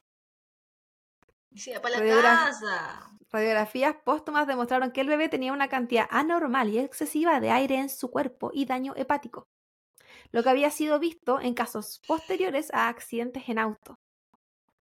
O sea, ¿cómo habrá sido el trauma tal? Yo ahí sí que no sé la metodología que ella utilizó para llevar a cabo esto. O sea, no sé hasta que, cómo, que si los niños eran, era como que, no sé, me imagino como, como en un bombín, loca, no sé. No sé qué hacía para hacer tal daño. Son tan chiquitito, weón. Mm, Y tampoco quise buscar más así como di- saber el paso a paso de lo que hizo, porque para qué cagarme la mente y la de ustedes. Y basta con saber ya lo que hizo. Eh, 13 minutos posteriores a la muerte del BBO, Lucy procedió a alimentar a su hermano, el BBP, quien al igual que su trillizo, se encontraba en perfectas condiciones inicialmente, pero poco después de esta visita se puso grave, presentando un daño en su diafragma. Se hablaba de que se había casi que despedazado su diafragma. Y me encantaría tener alguna respuesta, pero está loca sádica, weona. O sea, es, es usar tu conocimiento en, en destruir. Se planificó el traslado de este bebé a otro hospital, pero poco más tarde este bebé había fallecido. O sea, el hospital ya en ese momento sabía que, lo, que algo estaba pasando ahí mismo para querer trasladar al bebé que se había puesto mal. Porque al primero no lo quisieron trasladar ni siquiera de la, la unidad. Pero al segundo ya se había aceptado. O sea, eh, gente superior a Lucy ya había aceptado que este bebé fuera trasladado, solamente que no sobrevivió. Y nuevamente las radiografías póstumas demostraron una eh, cantidad inexplicable de aire dentro del bebé. Pero ahora estamos hablando de daño en el diafragma, así que posiblemente aquí había sido pulmonar. Eh, en otros casos habíamos hablado del estómago. En otros casos hemos hablado de la sangre. Luego de estos sucesos, el trillizo que aún vivía fue trasladado a otro hospital inmediatamente, lo que ocurrió solo porque sus padres le rogaron al personal médico por esta decisión, quienes acusaban directamente a Lucy por lo que había ocurrido. El- los padres de, este de, de estos trillizos, eh, sin tener, igual que otros papás, sin tener en verdad ninguna prueba, ellos simplemente sabían que era ella. Y ahora hacer que les creyeran, po. Al final de junio, Lucy fue removida. Ah, y este- el tercer bebé sí fue trasladado. Pero imagínate que los papás tengan que rogar. Si ya te mataron a dos. Para que el tercero sobreviviera. Al final de junio, Lucy fue removida de su posición en el área neonatal. Y se le reasignó eh, una nueva posición en el área administrativa del hospital. Dentro del área administrativa también tuvo rotaciones, pero no lo considero importante porque es administrativo. Esta decisión, si bien ella no tenía claras las razones específicas, porque tampoco se le puede acusar directamente, porque también puede ser una contrademanda si es que no tenés cómo demostrarlo. Eh, el personal médico que estaba haciendo el papeleo para que esto ocurriera sabía muy bien que era porque temían y, y la asociaban directamente a lo que estaba pasando. Luego de que Lucy fue removida de, los cuidados de pacientes, em, se acabaron la- las muertes eh, eh, por estos deterioros súbitos. Súbitas. Lucy continuó trabajando en el hospital hasta el 3 de julio del 2018. Esto, Dos años después. esto empezó en el 2015. Pero dos años después de que la sacaran de ahí, ¿o no? Sí. Y continuó trabajando hasta esa fecha porque el 3 de julio del 2000 2018 ya fue arrestada. Sea, no es como que ya la sacaron del hospital en algún momento. O sea, el día que ya salió del hospital fue porque se fue presa. Debido a la investigación que se estaba haciendo. Sí. Sí, el hospital había ya tramitado todo para hacer esto. Y también estaban los papás metidos, sí, que esto sí se empezó a saber. Sí, eh, como dije, eran muchos. Y los papás igual se encuentran. Si bien estos bebitos alcanzaban a estar nada, la gente habla, si la gente habla. Sí. El arresto era por sospecha del asesinato de ocho bebés y seis intentos de homicidio. Luego de un año de investigación que incluía los hospitales donde trabajó, porque no trabajó solo en uno, sino, no, sé- no sé si se dieron cuenta en algún momento, hablé de que un bebé había sido trasladado y que después falleció en otro hospital. Y estaban los dos. Hacía turno Co- los dos. ¿Cómo, te puede, ¿Cómo vais a tener tan mala cueva de que te atacaron en uno y te siguieron atacando en el siguiente? Al final falleció, pues eh, creo que era el bebé Baby G. Am, posterior a... Pero. ¿y por qué solo, se- solo seis bebés? Y no más. porque todo tenía que ir siendo demostrado. Pero después vamos a ir viendo cómo cambia ese número. Pero es porque tienen que demostrar la, que la asociación. Po. Sí, pues. Sí, hay, hay cosas que sí Está soy claro. en la Lucy. no todo lo que nosotros mencionamos son cosas que igual fueron como directamente hacia ella. Pero hay muchos otros que ella salió libre de polvo y paja. Vamos a Como el caso de Richard Angelo, po. Al final lo pudieron culpar como por cuatro nomás. Sí, Sí. po. Sí, es que no si bien puede estar asociada a muchos, Hay que probarlo. eran los que estaban con más similitudes también. po. Y yo creo que probablemente los que le sirvió, le sirvió a ella para aprender cómo hacer los otros de manera más efectiva. Perra. Sí. Y es una perra. Posterior a, a- a su arresto, eh, se perició su casa. Y ahí es donde se encontraron muchas de estas cosas que, estoy mencionando, su búsqueda en las redes sociales, sus mensajes, se le perició el celular, se encontraron muchos mensajes de texto extraños, cosas así. El 6 de julio obtuvo libertad bajo fianza, mientras el proceso de investigación continuaba. El, el 10 de junio del 2019 fue arrestada nuevamente y liberada tres días más tarde al pagar la fianza requerida. El 10 de noviembre del 2020 fue nuevamente arrestada. Cada arresto involucraba nuevos casos de asesinatos o intentos de asesinato, lo que fueron descubiertos en el proceso de investigación. O sea, a medida que podían ir comprobando, era como, vamos a, vamos a arrestarla de nuevo porque se ap- aparecieron estos nuevos casos. Pagaba la libertad y salía. O sea, la fianza. El 13 de marzo del 2020 fue suspendida su licencia de enfermera, pero solo suspendida. Mientras estaba la investigación, los juicios, todo Recién eso. el seguramente. 2020, po, weón. El 11 de noviembre del 2020 recibió los cargos de 7 asesinatos y 15 intentos de homicidio. Esta vez la fianza fue negada. Acá an- antes nunca estuvo presa, pues, y siempre se logró salir. Lucy negó cada uno eh, de estos 22 cargos. Entonces, estos fueron los cargos finales. 7 intentos y 15, o sea, 7 asesinatos y 15 intentos. Yo no, no, no nombré 22 casos. El 18 de agosto del 2023, el Colegio de Enfermeros y Matrones comenzó la acción de remover de manera definitiva la licencia de Lucy. Misma fecha que Lucy Letby, o Letby, o como se pronuncia, recibió su sentencia, donde fue encontrada culpable del asesinato de siete bebés por inyección de aire, sobrealimentación, intoxicación con insulina o ataques con herramientas médicas, que es el sangrado de la tráquea, de la garganta resultando ser el asesinato serial de niños más prolífico de la historia moderna británica. A su vez fue encontrada culpable de siete intentos de homicidios en seis infantes. No fue considerada culpable en dos intentos y no se llevó a cabo la resolución por parte, por parte del jurado en otros seis cargos. ¿Por qué? La- los Eh, ¿cómo juicios en? Inglaterra funcionan con jurado. Entonces tiene que haber un acuerdo. Así como acá. Si hay, si hay uno que le cree al acusado, no. Ya caga. no le, sí, pues. Entonces, de, si bien fue culpable de todos los homicidios, de los 15 intentos, solo se eh, pudieron cargar 6. Creemos que fueron 15, creemos que fueron más. Porque acá no tenía escrúpulos. El 21 de agosto del 2023 recibió la sentencia de cadena perpetua con orden de por vida. No, es cadena perpetua 40 años, 20, no. Toda la vida. La sentencia más severa en las leyes inglesas, siendo la cuarta mujer en la historia del Reino Unido en recibirla. El día de la sentencia, Lucy no estaba presente por decisión propia, al igual que tampoco estuvo presente mientras algunas de las víctimas, o padres de las víctimas, estuvieron eh, presentes dando su testimonio lo que produjo incluso una propuesta más tarde eh, de un cambio en la legislación de parte del primer ministro, donde se, se, pide o se sugiere la obligación a que los criminales estén presentes eh, durante los testimonios y durante la sentencia. Y de, en caso de así debería ser. en caso de que no quieran estarlo, que esto sea penalizado con aumento de la pena. O sea, que lo aumenten la pena por más tiempo.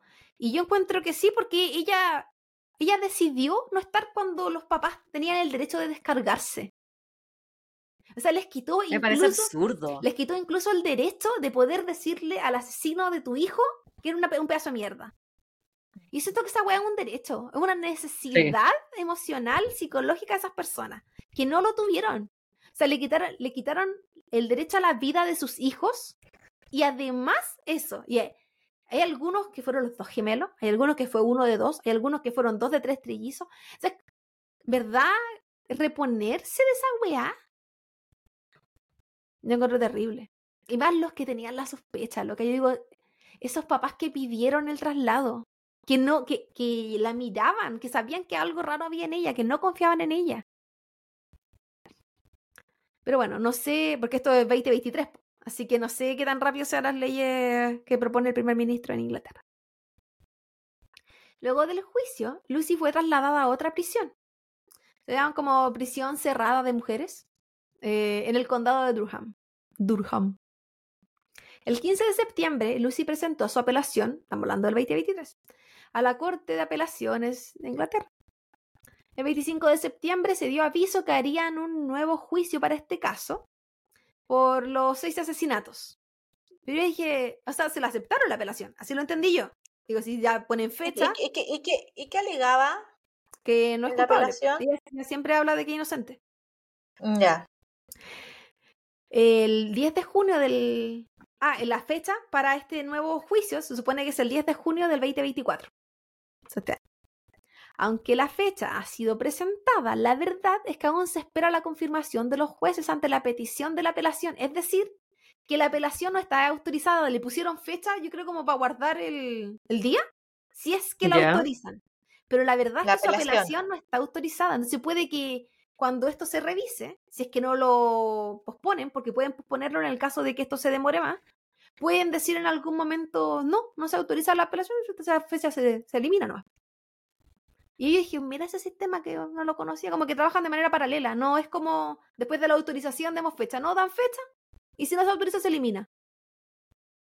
Es distinto a lo que uno conoce. Sí, distinto a lo que uno esperaría, la lógica de la vida, pero, pero al menos es como, ah, bueno, no, no le están aceptando la apelación en verdad, porque sí, la loca puede decir que es inocente todo lo que quiera, pero hay mucha investigación detrás, mucha.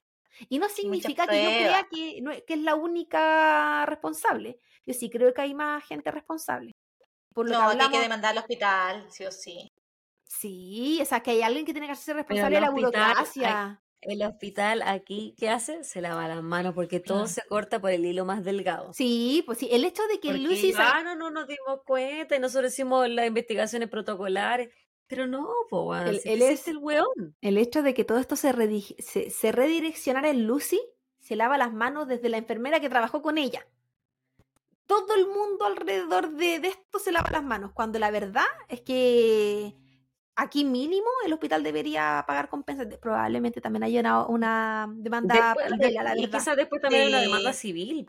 Lo que pasa es que tiene, tenía que salir la sentencia de culpabilidad para poder eh, ah, hacer cualquier porque, porque, no puedes demandar al hospital por algo que no está comprobado. Entonces ahora que ya se sabe que fue Lucy, hay que demandar al hospital. Ahora sí los papás pueden demandar al hospital.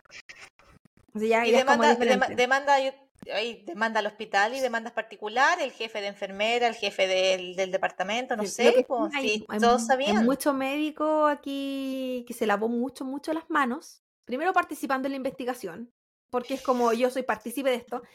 Y los que pidieron las reuniones, porque sí en verdad había gente movilizándose, gente pidiendo que vieran qué estaba pasando, pero no todo el mundo. Había alguien que ignoró simplemente lo que estaba pasando, cuando las estadísticas gritaban.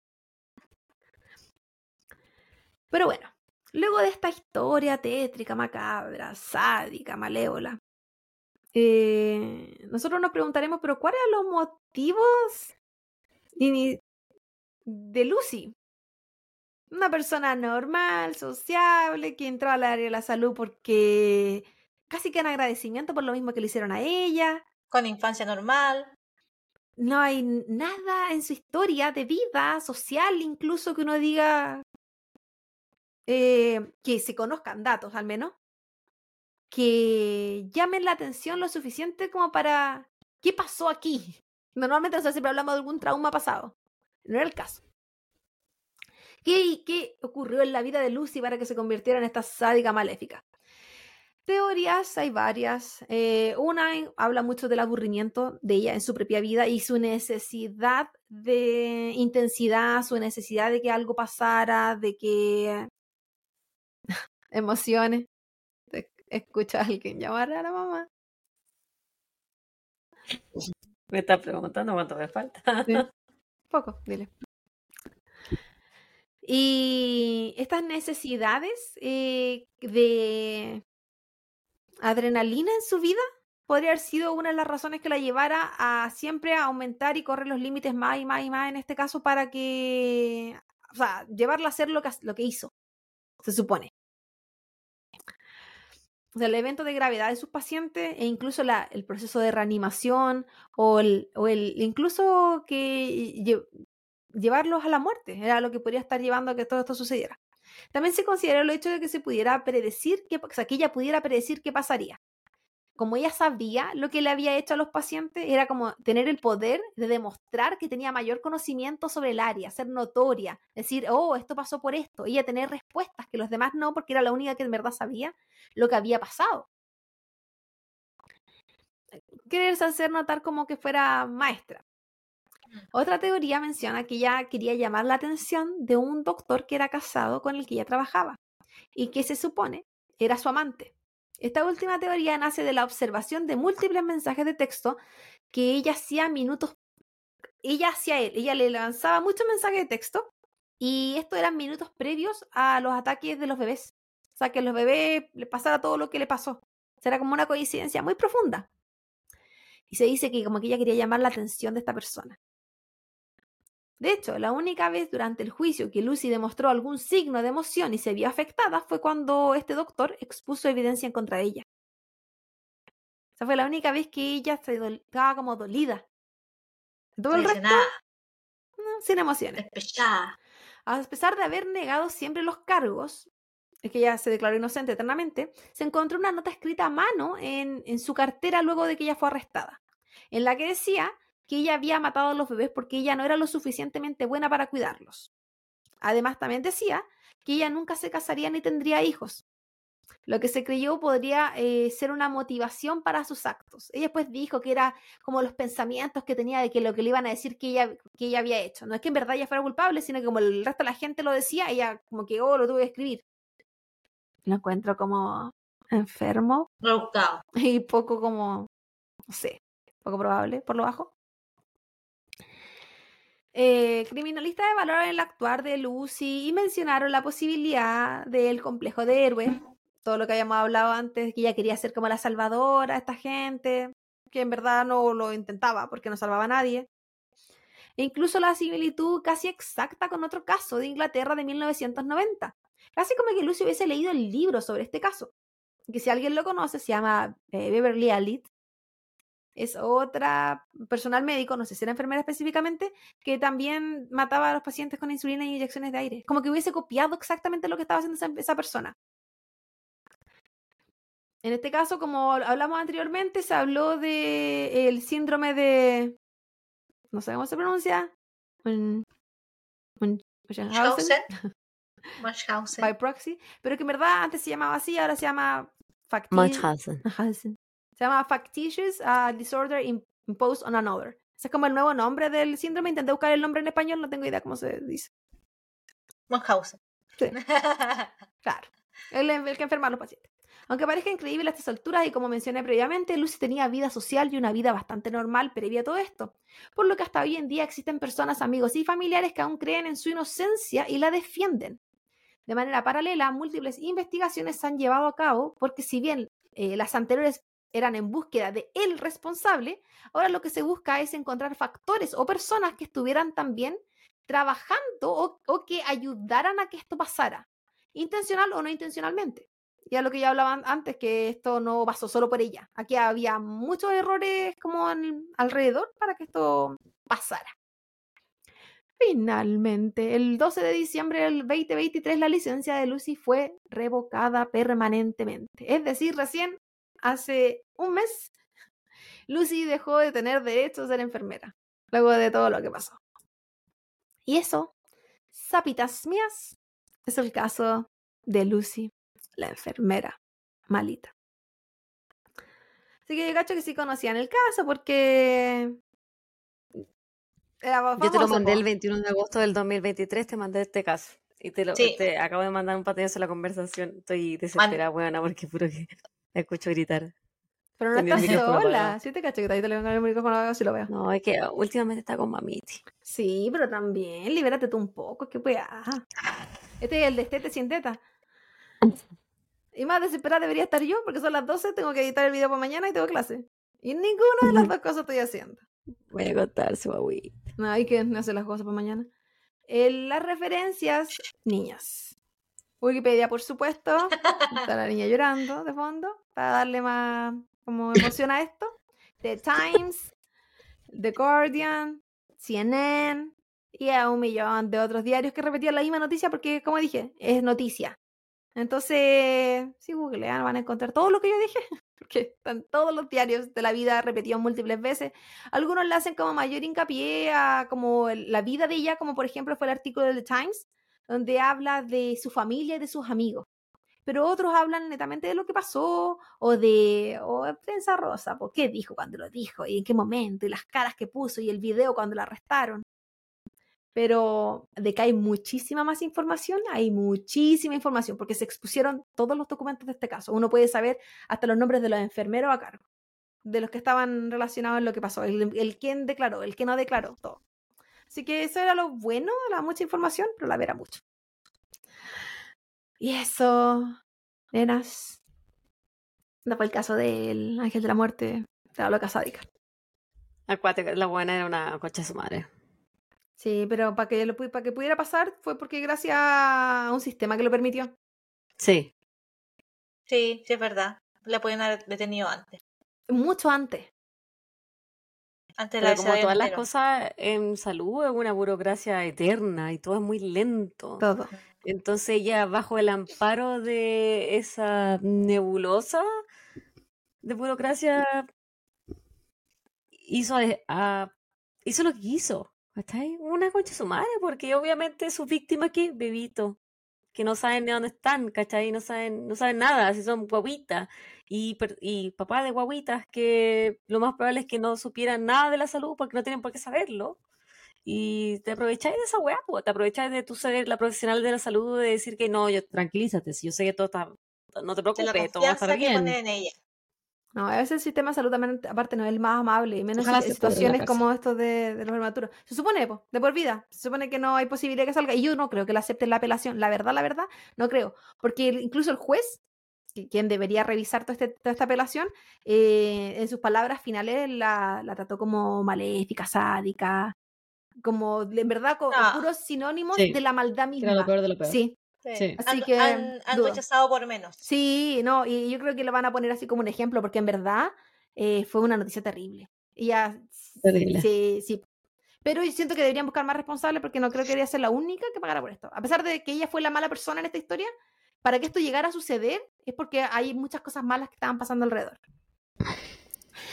Y eso, gente que nos está escuchando, muchas gracias por acompañarnos. Fue un largo capítulo de dos horas, así que espero que les guste, que se entretengan y que se porten bien en la casa. Sí.